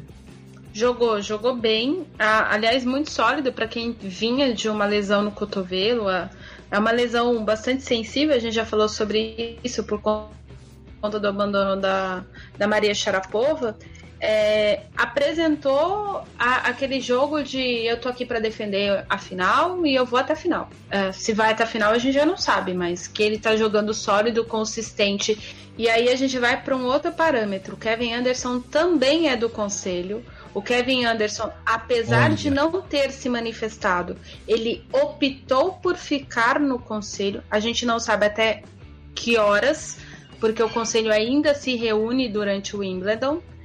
E não afetou ele, porque ele tá. Ele entrou assim firme. Firme mesmo. É, focadaço. Foi um dos jogadores. Ele foi mais firme que o Vavrinka no jogo dele. Oh! Come on! Off the backhand! Kari Rachanov, também, que a gente tinha destacado no programa pré-Wimbledon, poderia ser um jogo interessante. Foi até emocionante 3 sets a 1 um primeiro set no tie-break longo, 6 a 8 depois dois sets equilibrados, último set 7 a 5 Não teve vida fácil com o sul-coreano Kwon, não, hein? Não, aliás, esse sul-coreano jogou bem, não o conhecia. É, não vou mentir pro ouvinte, eu não o conhecia. É, ele é bastante sólido e bastante habilidoso. Isso é uma coisa que tem surgido com os tenistas da Coreia, os rapazes da, da, de, da, de Taiwan, achei o nome certo. De Taiwan também tem. As meninas de Taiwan a gente já sabe que são assim, mas os caras não. Então é um jogo diferenciado que está saindo ali do Oriente e é bastante bom a gente ver que está surgindo grandes talentos de lá. Onde o som não vai, eu não sei, mas assim, o Caixa 9, por ser top 10, por ser cabeça de chave. O Kachanov tem tido muitas dificuldades desde o início do ano e está ganhando alguns jogos com ranking. Eu não sei até que ponto as coisas estão acontecendo para ele. É. Eu também acho que ele é meio tartaruga na árvore. Alguém colocou ele lá. Não acho que ele pertença tanto assim ao top 10, não. A ver como é que vai ser depois do. Depois de Wimbledon. Dr. Ivo Karlovic, para surpresa de absolutamente ninguém, fez 3 sets a 0 sem perder saque. Ah, vá. Ó, oh, brincou. Uma quebra em cada set, depois um tie-breakzinho só para não perder o costume no terceiro set, mas fez 3 sets a 0, saiu, foi embora felizão. Os irmãos Zverev, que beleza, hein? Porque Misha e Zverev, tudo bem, estava acostumado já, já sabia que talvez ele perderia por 3 sets a 0, se não 3 sets a 1 no máximo, acabou sendo 3 sets a 0 para Steve Darcis. Mas o Alexander Zverev, meu filho, se você não viu, eu botei no post desse eu botei no, no post desse episódio a foto do Zverev e do Tsitsipas nas entrevistas pós-jogo. A cara da derrota tem nova definição. Que coisa triste. E como jogou mal o Zverev. Perder pro Giri Vesely, gente. Vamos falar sério, vai. É. Então, vamos começar pelo Misha. É, é isso, é. Esse, foi, esse foi o comentário de Aline Ferreira, muito obrigado. Nos vemos na próxima edição. É. É, é. O, no caso do Misha, o Misha tá voltando de lesão, tem lutado com lesão, tá bastante complicado essa história do ombro dele. Quando não é o ombro, ele sente as costas. Enfim, ele tá tentando se reencontrar de alguma forma fisicamente, enquanto o irmão tá mentalmente perdido. É, eu, eu gosto muito da forma, por exemplo, como o Titipas vê a, as, as derrotas. O Zverev tinha uma dificuldade bastante grande de identificar as derrotas dele. Mas eu sei o que aconteceu com ele em Wimbledon. Ele conseguiu ver o jogo, estando no jogo e passando um drama no jogo todo. É, ele comentou que a, a confiança dele nele mesmo tá zero. Ele não tem confiança nenhuma no jogo dele, então chega na hora de definir, ele não consegue. Ele deu vários exemplos de coisas que aconteceram no jogo que são verdade. Ele teve 40 a 0, a 0,40 para quebrar o saque do adversário, 15,40 para quebrar o saque do adversário. O adversário ia 40-40 de vantagem, a vantagem e quebrava. O adversário, ele trazia o adversário para a rede e o adversário quebrava. O Vesely sacou bem quando precisou. O Zverev não. E o Zverev também se usou aquela muleta do não estou na minha superfície favorita. Ah, parceiro, se não é a sua ah. favorita, vai dormir durante o Wimbledon. É, vai, vai, sei lá, exatamente, vai fazer fisioterapia. Sim.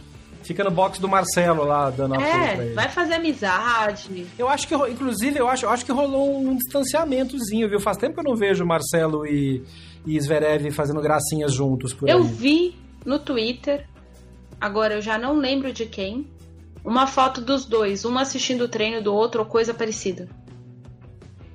É, não, mas eles tiravam férias junto e tal. Acho que o bromance deu uma esfriada. É que assim, a gente precisa dizer que o Zverev, no, acho que de fevereiro pra cá, ele tá vivendo uma revolução dentro da carreira dele que não é só essa coisa do jogo, né?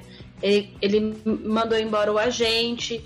Uh, há suspeitas até de que ele acha que o agente estava roubando ele. Não vai ser o primeiro tenista que isso aconteceu. Ei, né? Então ele resolveu Não. refazer contas. Ele tá assumindo para ele uma coisa que ele nem tem formação para fazer.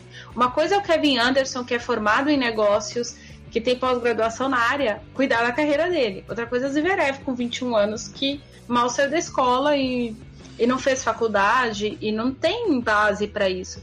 Então ele está lidando com, com coisas que ele nunca precisou lidar e ele quer lidar para talvez não se sentir prejudicado. Eu não sei exatamente por que, que ele não quer, por exemplo, trocar de agente, contratar um outro agente.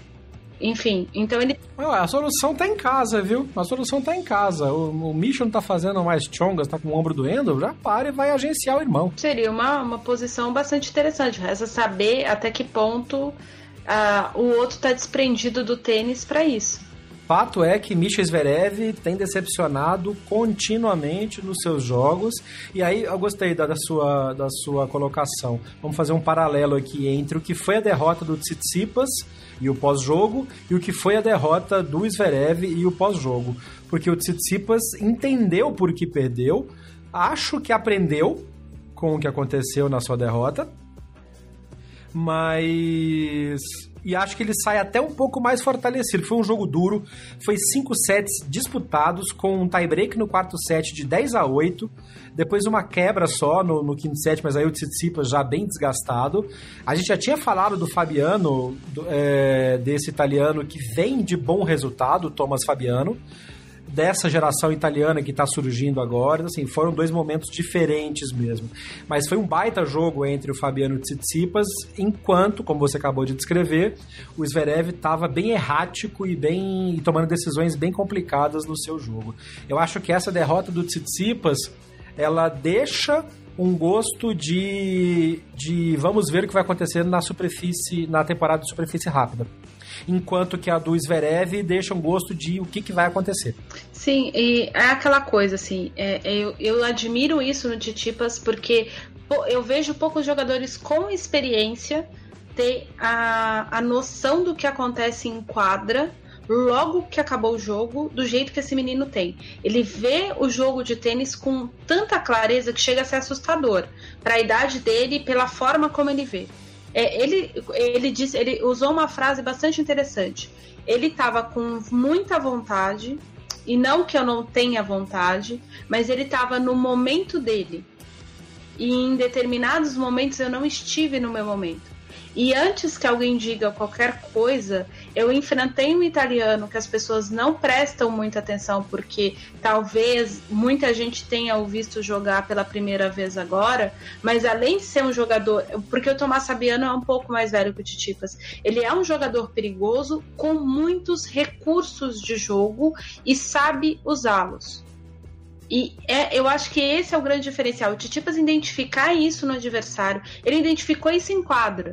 Teve momentos em que o, o Fabiano estava dominando o Titipas em quadra, coisa que, por exemplo, o Vavrinta não fez em momento nenhum em Roland Garros.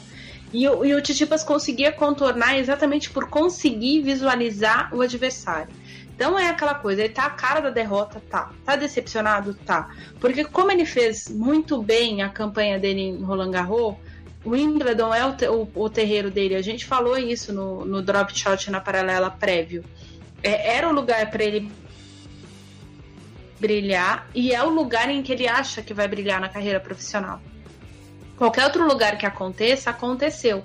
Mas uh, o Titipas tem expectativas muito altas em relação à grama de Wimbledon. E eu nem sei se ele pensa em título como profissional, mas eu. Talvez isso tenha prejudicado. Sim, e, um e aí também tem a, a questão da, da, reação dele. Muita gente criticou tanto a reação dele quanto a do Zverev, no, no sentido do aspecto emocional, quanto o choro da, da Osaka. É, eu acho que a gente está muito acostumado a querer gente como Borg, por exemplo, que era extremamente frio ou gente muito politicamente correta. Meu adversário foi melhor, aconteceu isso, isso, isso. Não, o Titipas... Tipo o Federer, né? Sim, e, e não, o Federer é pouco. É, então, o, o Titipas, muito pelo contrário, olha, meu adversário foi melhor do que eu, mas não no discurso. Foi melhor do que eu porque fez isso, isso, isso, isso, isso e isso. Ponto. Mas ele tá frustrado e tá certo ele, e, e a gente tem que aprender, começar a entender que esses caras não são os outros caras, né? Uh, e muita gente reclamava do, do, do quanto tava blazer o tour, agora não tá blazer mais. Então parem de criticar quem não tá blazer. Esse é outro Porque ponto. o povo é chato, o povo tem que reclamar de alguma coisa. Sim, né? reclama tem de que reclamar tudo. de alguma coisa, então. O povo é. que reclama de tudo, gente, para de reclamar, vai assistir tênis, que é mais fácil. Bom, se é para não reclamar, vamos elogiar. Félix Ogier Aliassime vence o seu primeiro jogo de Grand Slam na carreira. Que coisa absurda essa frase, né? Não é meio doido? O menino é 21 do mundo, a gente tá falando esse trem agora? Sensacional que jogou bem, que jogou maduro, perdeu o primeiro set, não se deixou abalar, foi para cima do Popsil. A gente conversou antes, inclusive no, no, no, pré, no pré-torneio, que poderia ser um jogo perigoso pelo fato dos dois se conhecerem, pelo emocional. O Ogeliassime não deixou isso abatê-lo, perdeu o pior cenário possível, perdeu o primeiro set numa quebra no último game do, do, do, do set para virar 7-5. E aí botou a cabeça no lugar, levantou, começou um jogo novo de 3 sets e fez 6-2, 6-4, 6-3. Exatamente. E jogando bem, né?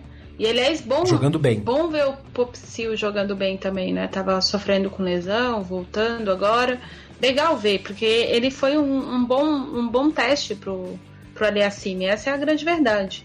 Ele foi um bom teste pro Aliassime. E aí a gente vai infringir na questão física. Resta saber até quanto o físico do, do Aliassime tá funcionando a favor dele. Porque bem ele tá jogando. É. É, ele tá jogando bem tênis e agora pega lá o Mutê. Eu disse que os. Que os... Você cantou a bola. Eu falei. Não queria falar nada, não, mas eu avisei, gente. Eu avisei que o Mutê ia. Não duvido do Dimitrov perder, foi a minha frase do Ô, Mutê. Dimitrov, puta merda, hein?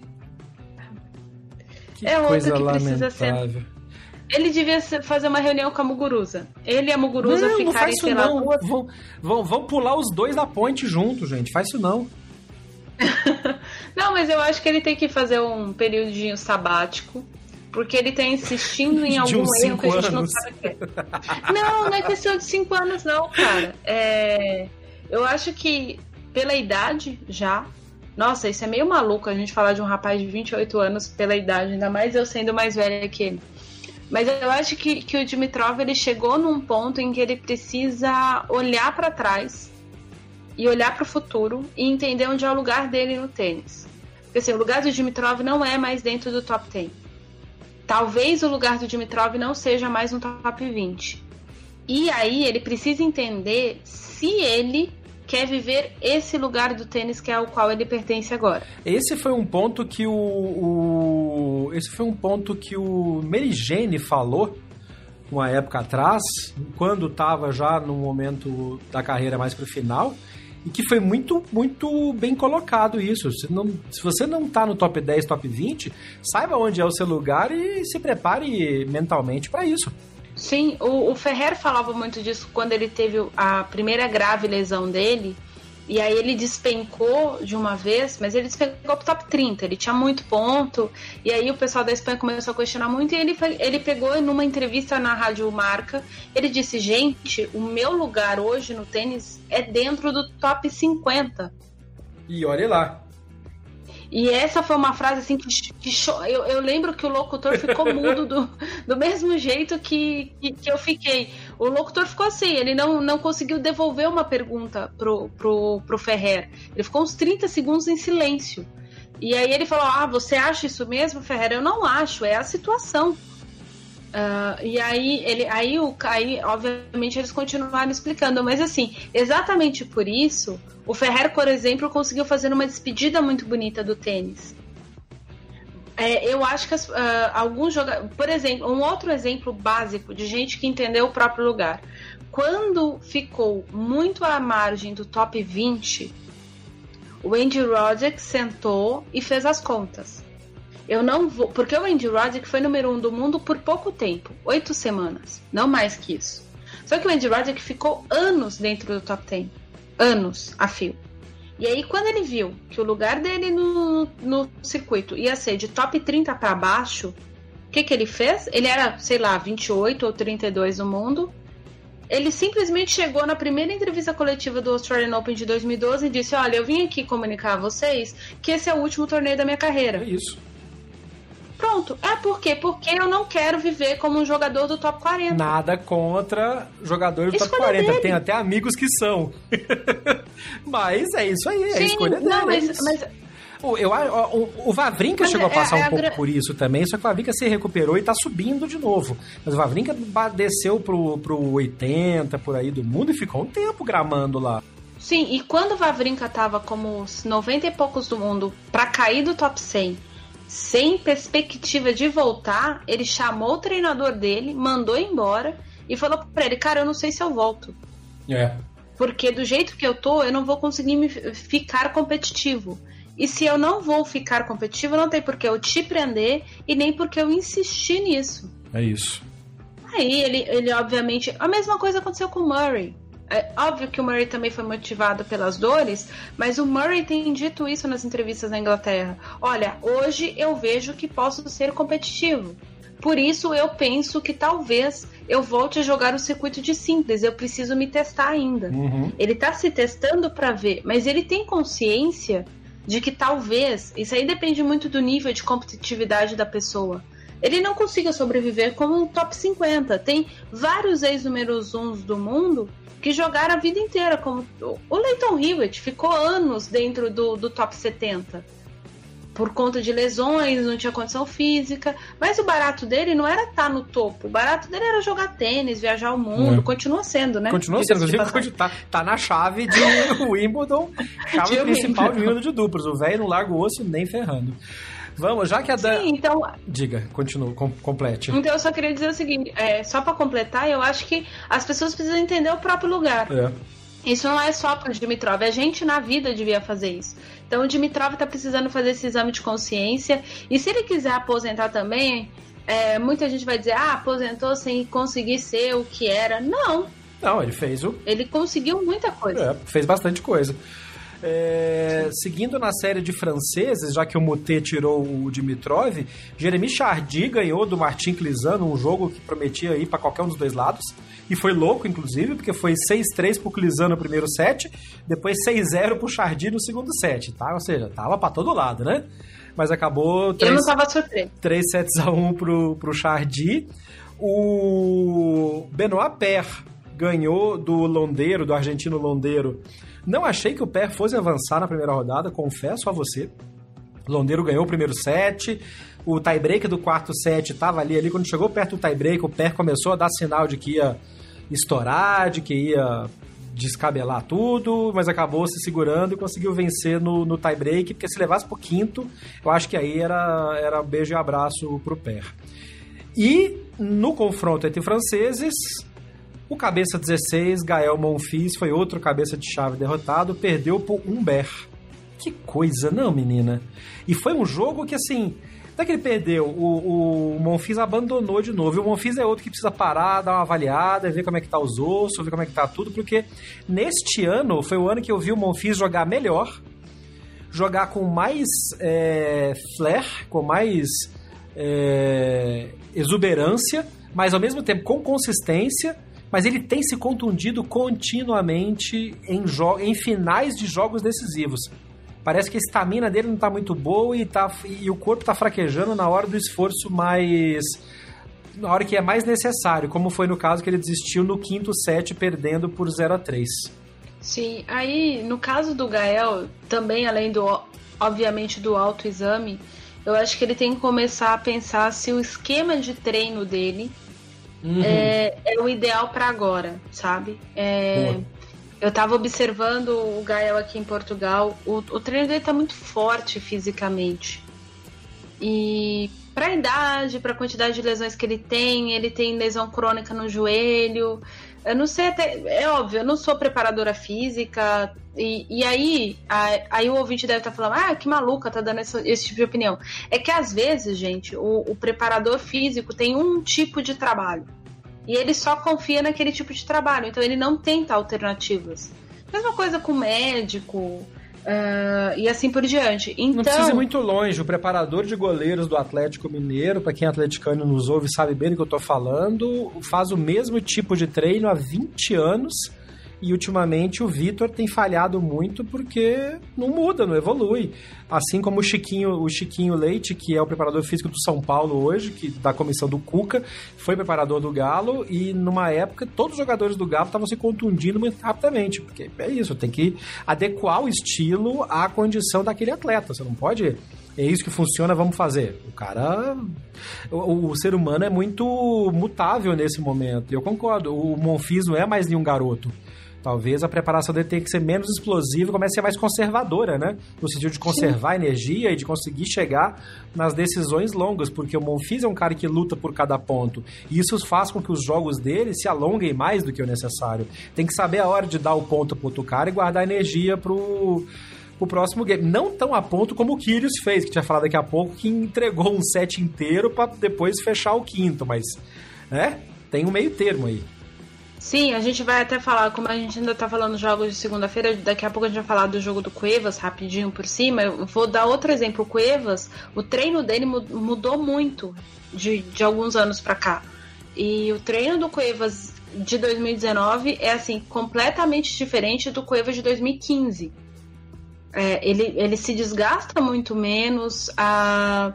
Eu estava até contando para um amigo esses dias para trás de um treino do Cuevas em que eu vi que o Titipas estava assistindo o treino do Cuevas em Estoril. E observando bem, porque o treino dos dois é assim, completamente díspare um do outro. E algum, em algum momento tem fe feito efeito, assim.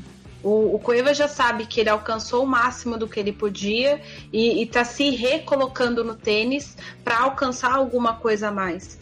Então, há, há muitos jogadores. É, hoje em dia se fala muito em longevidade no tênis, e por conta da longevidade de muita gente, algumas pessoas se puxam demais.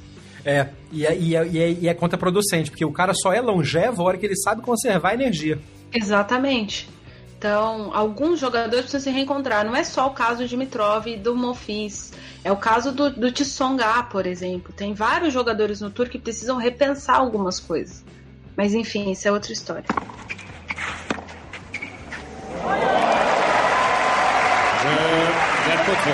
Então vamos falar da, da, da rodada desta terça-feira, que teve bons resultados e teve os favoritos sem muito susto, né? Sim. Tirando o Kyrios, que. Vamos começar falando pelo Kyrios, e então, o Federer? depois a gente volta. Tá, é, mas o Federer, eu até tenho uma opinião sobre isso que a gente já tinha comentado em programas anteriores. Mas o Kyrios. Cara, que preguiça do Kyrios. Porra. Que, ah. que, que falta de tesão de assistir. Sabe quando chega aquele ponto que a pessoa chega na turminha e a turminha fala, ih, lá vem aquele malo. O cara é até gente boa, mas cansa. O Kyrios cansa. É. A gente já falou exatamente essa frase, inclusive, em outros backhands da Paralela e tal. Eu sei que tem fãs do Kyrios que nos ouvem, mas olha, eu tenho 47 anos de idade, eu acompanho esporte há 20 e tantos anos profissionalmente. Eu já vi essa figurinha repetida, sabe? Eu já vi esse personagem. E não termina bem. É... E o que dá mais desespero é ver o desperdício de talento, porque o talento tá lá.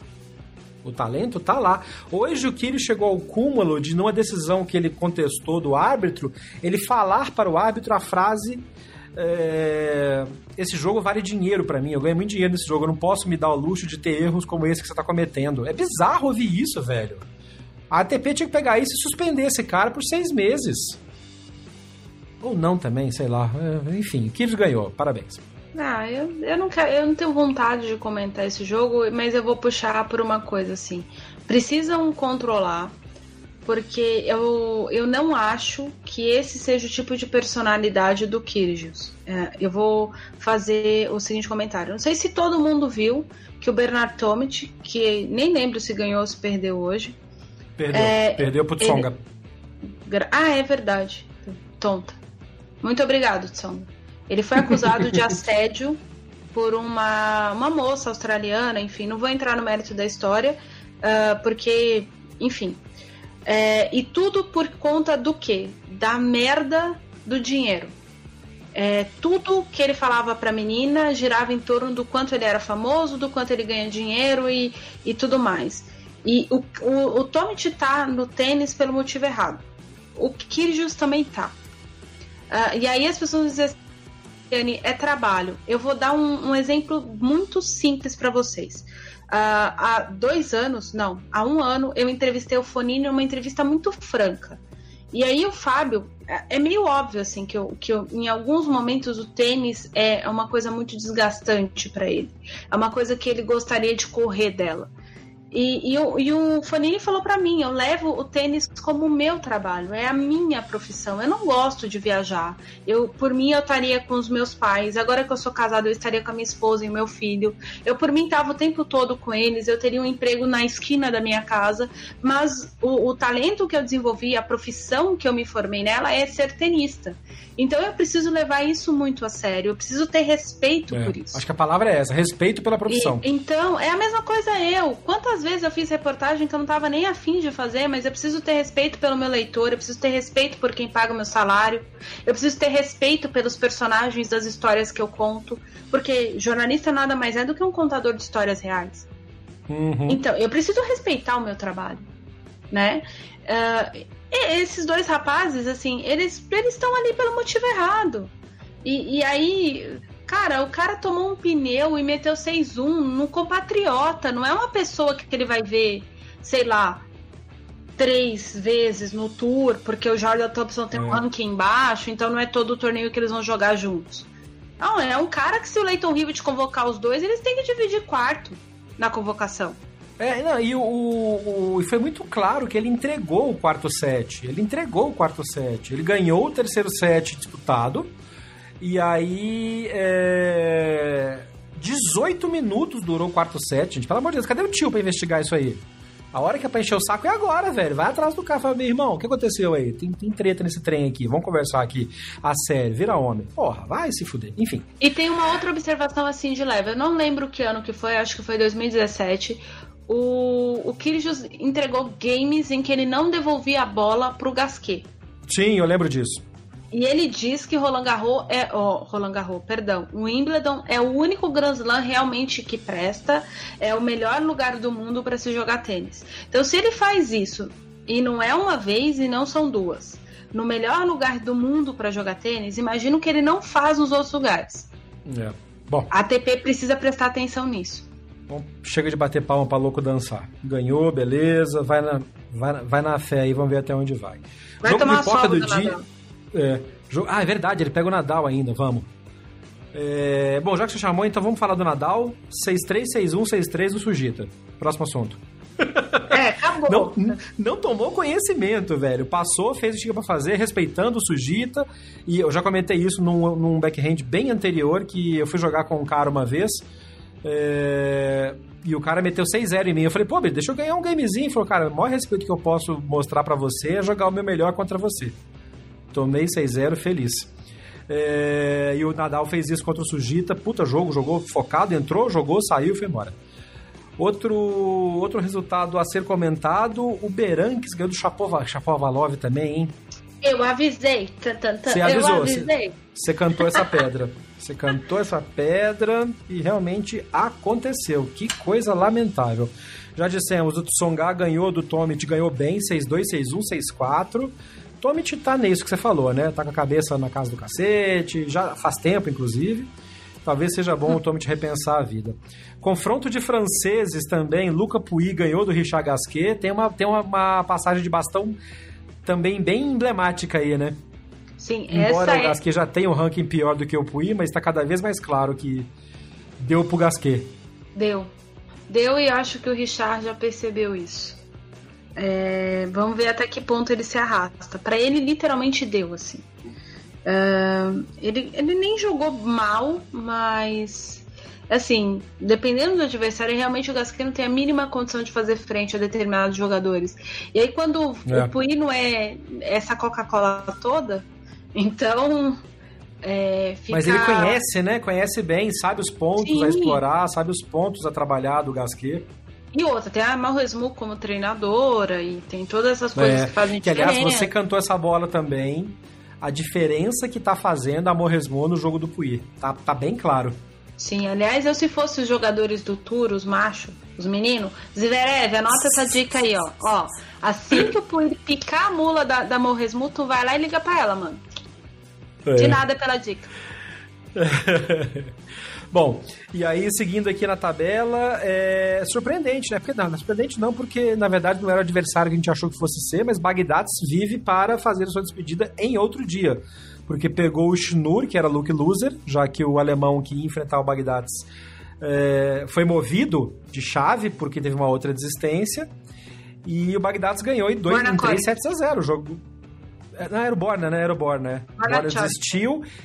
E aí o, o Struffes, o Struff ia jogar contra o Bagdad, o Struff foi movido de, de, de lugar na chave e o Bagdad acabou pegando o Luke Loser.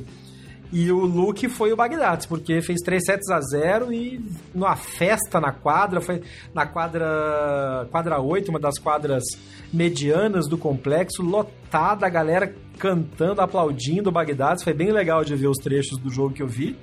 E tamo aí, Bagdad segue firme. Segue firme, encara o Matteo Berretini. Ser aposentado pelo que... Berretini na fase que o Berretini tá é mais digno, diga-se de passagem. É mais digno, é mais digno. O Berretini fez um bom jogo contra o Bedene, perdeu o primeiro set, depois, assim como o G. É, fez, arrumou cabeça, arrumou mental e fez três sets seguidos depois, sem dar chance. É muito chato quando você ganha o primeiro set, toma virada e não consegue fazer mais nada, cara. Eu já tive desse, já tive mais desse lado do que do outro lado, de fazer a virada. E é bem complicado, viu? Porque isso é mérito total do cara que consegue se rearrumar na cabeça.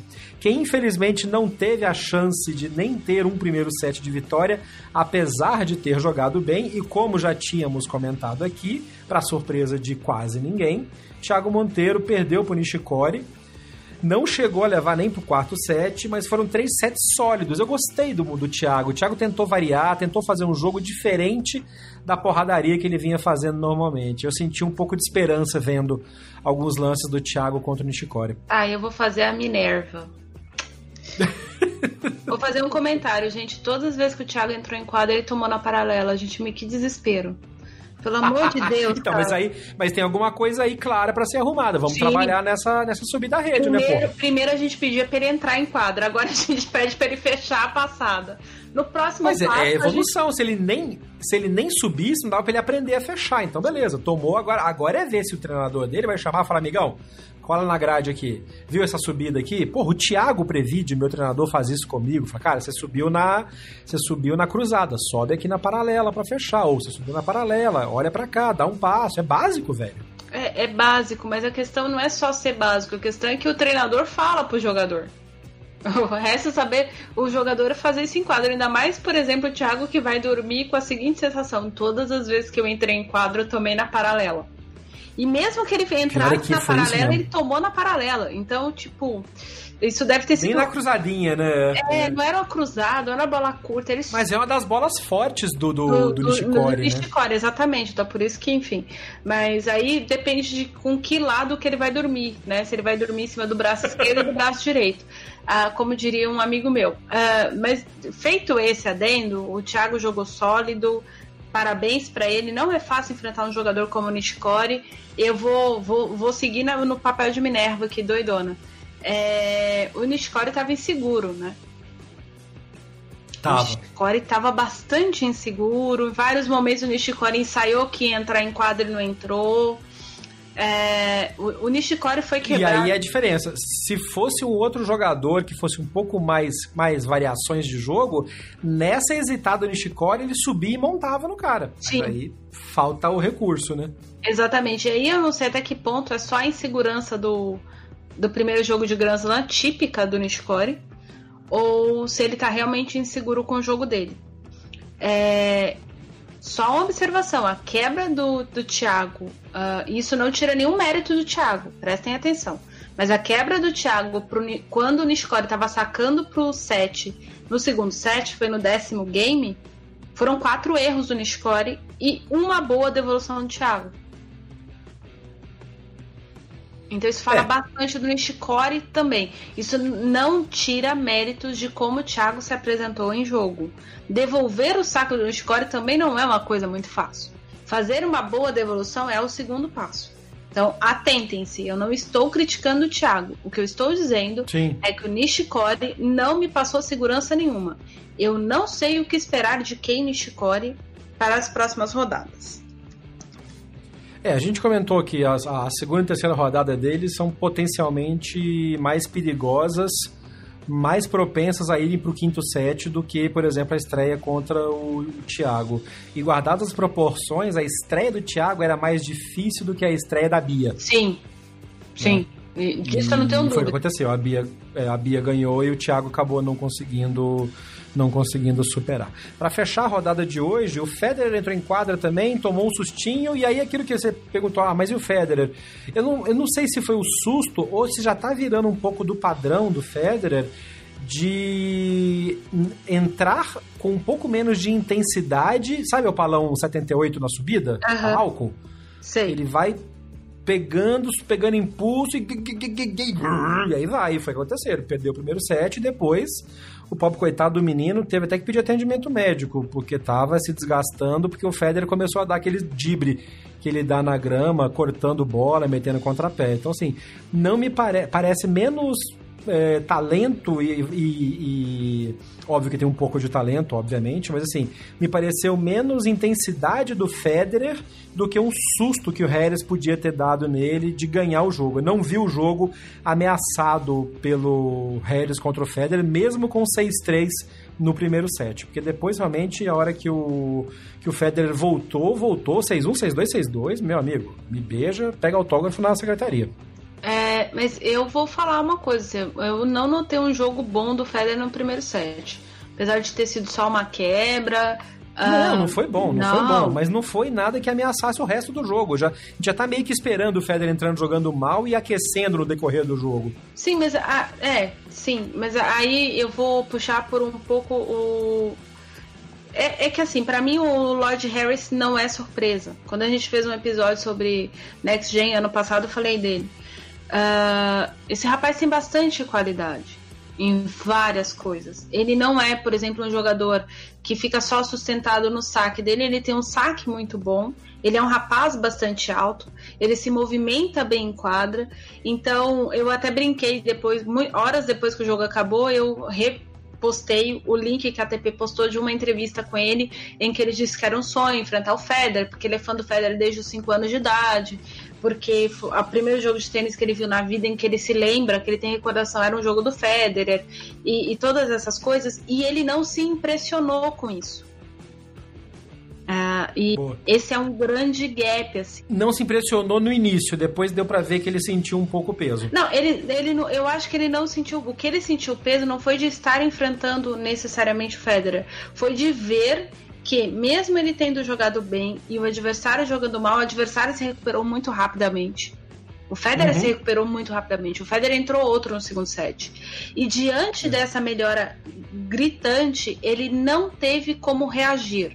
Acho que a frustração dele foi mais diante da não reação dele do que o fato do Federer uhum. ter aumentado 100%, assim. Porque era nitidamente que ele estava frustrado. Não era uma coisa é. que ele estava olhando e, meu Deus, o que está acontecendo? Ele estava assustado. Coisa que aconteceu com o Zverev, por exemplo. O Zverev ficou assustado por em exemplo, determinados momentos do é jogo. Verdade. O, Lloyd, o, o Harris não. Ele, ele ficou frustrado.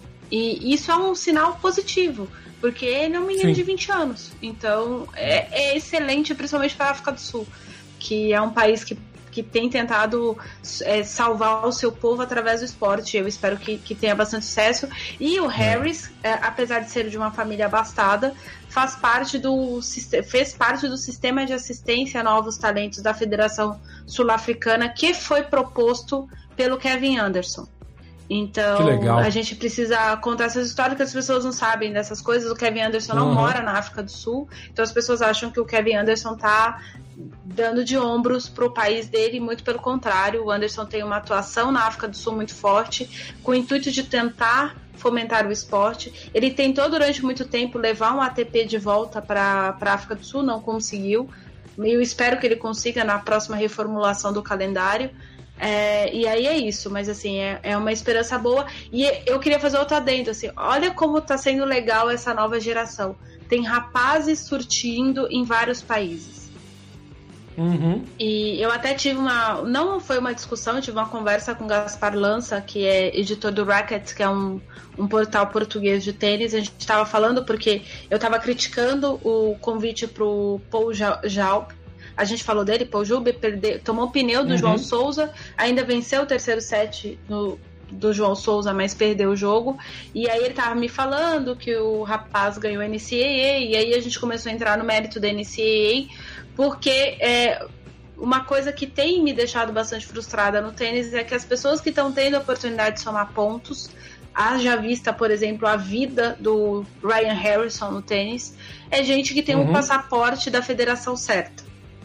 E uhum. o tênis agora, uh, é óbvio que tem muita coisa para mudar, e eu não tô tirando mérito de nenhum outro jogador, mesmo apesar da corneta com Harrison, é que a gente tem visto gente, pessoas brotando em ou países que não têm tradição, que é o caso da Grécia, por exemplo, ou países que têm tradição, mas não vinham vindo com grandes jogadores e as suas federações foram perdendo força no circuito, que é o caso, por exemplo, da Alemanha. A gente tem polonês, tem sul-africano, tem os meninos do Chile, a gente tem uh, Hugo Delien, que não despontou antes, exatamente por ter nascido na Bolívia.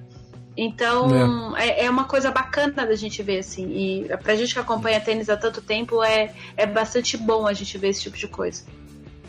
Meninos do Chile que foram derrotados na primeira rodada Sim. também, infelizmente. O Garim perdeu por Rublev.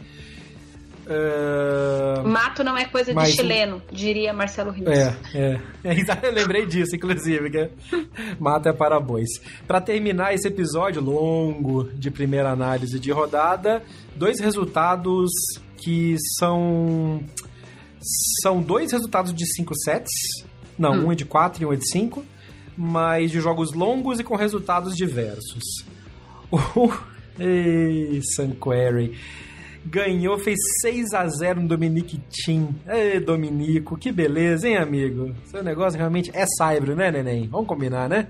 Tá cada vez mais claro que, apesar do que os Wararipe da vida falam, Dominique Tim é jogador de uma superfície só, hein? É, o Tô que é sendo é tri... polêmico? Não sei se você tá sendo polêmico, né? Apesar de ele ter feito algumas coisas bastante bem em outros, pi... outros pisos. Na verdade, piso rápido, Uh, ele enfrentou um adversário difícil, né? Voltando a falar do Gaspar Lança, ele fez um levantamento do Query eh, em, no, em Wimbledon desde 2006. Ele venceu o Djokovic, venceu o Murray e venceu o Tim. É, não, você tinha, você tinha dado, inclusive, chamado isso no, no nosso pré-jogo.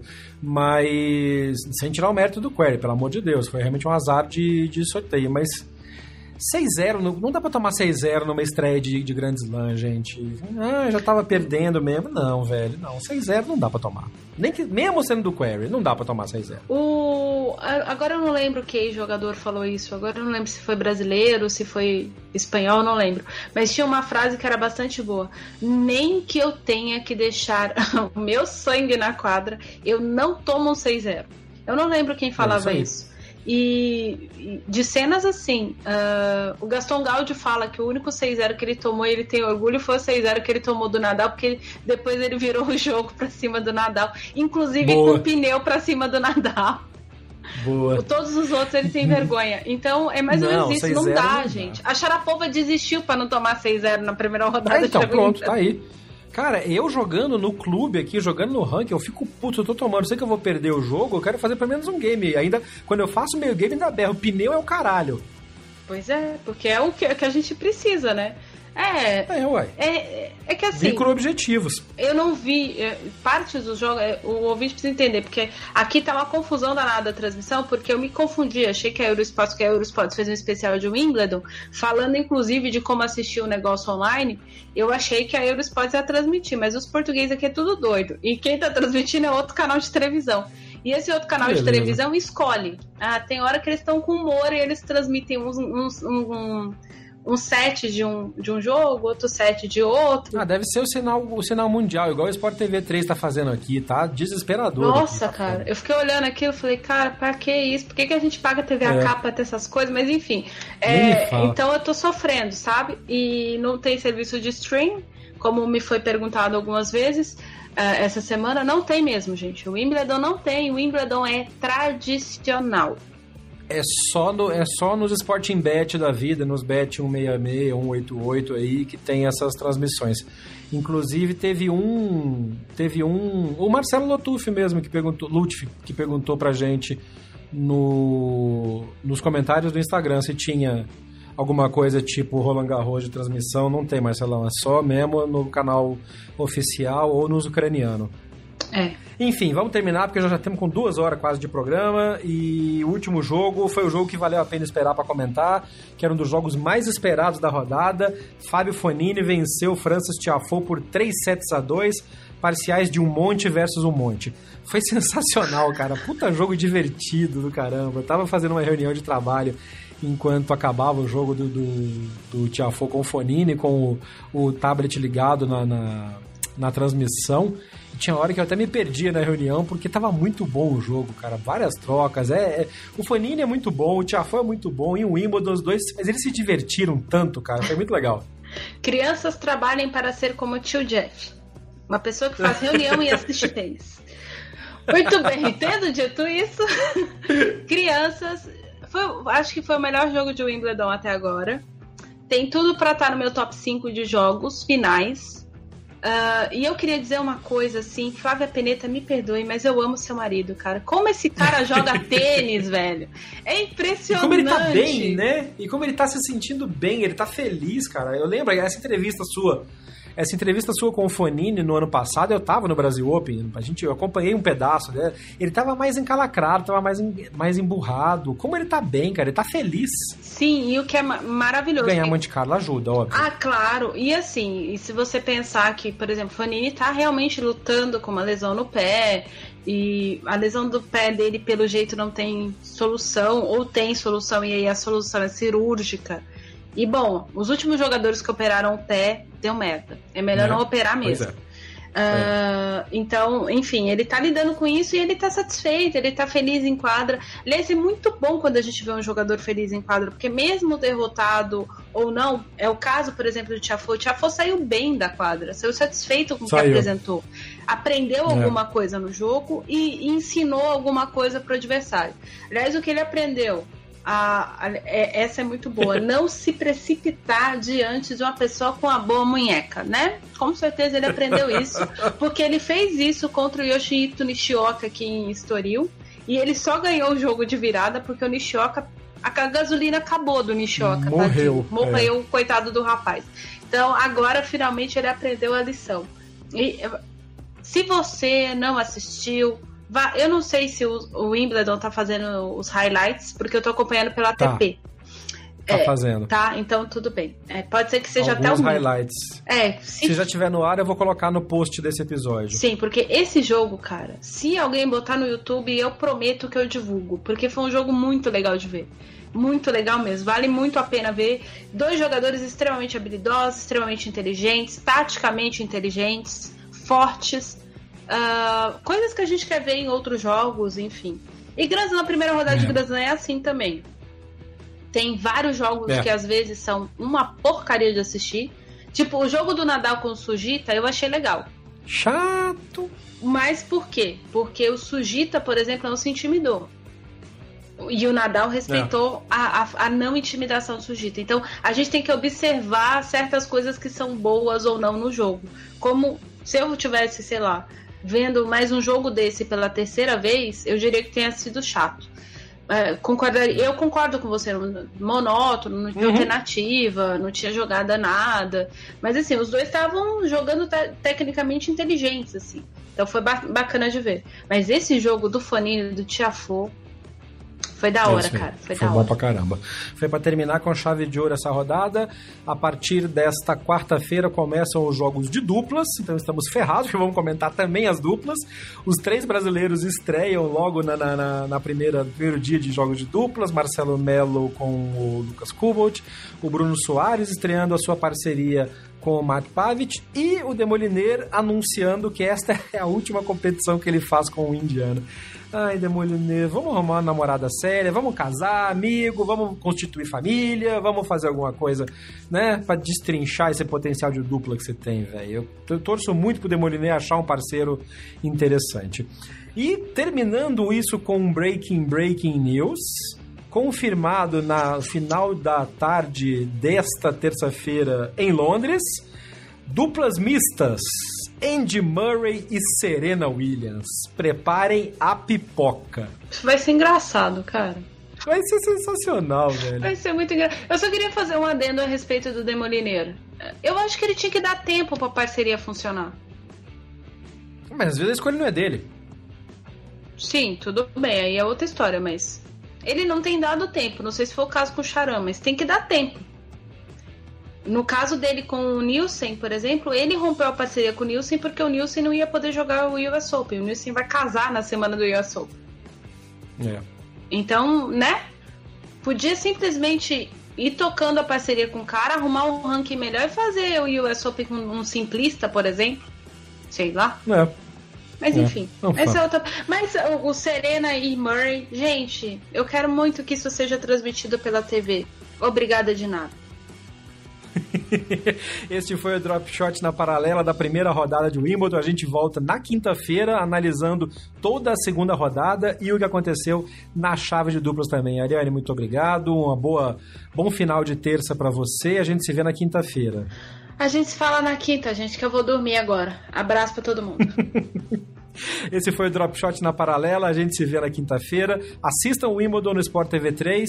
Se achar o link bom, manda para nós e mande o seu comentário pelas redes sociais do podcast. É sempre arroba BH na Paralela, no Twitter, no Instagram, no Facebook. Eu sou Jeff Paiva. Um abraço.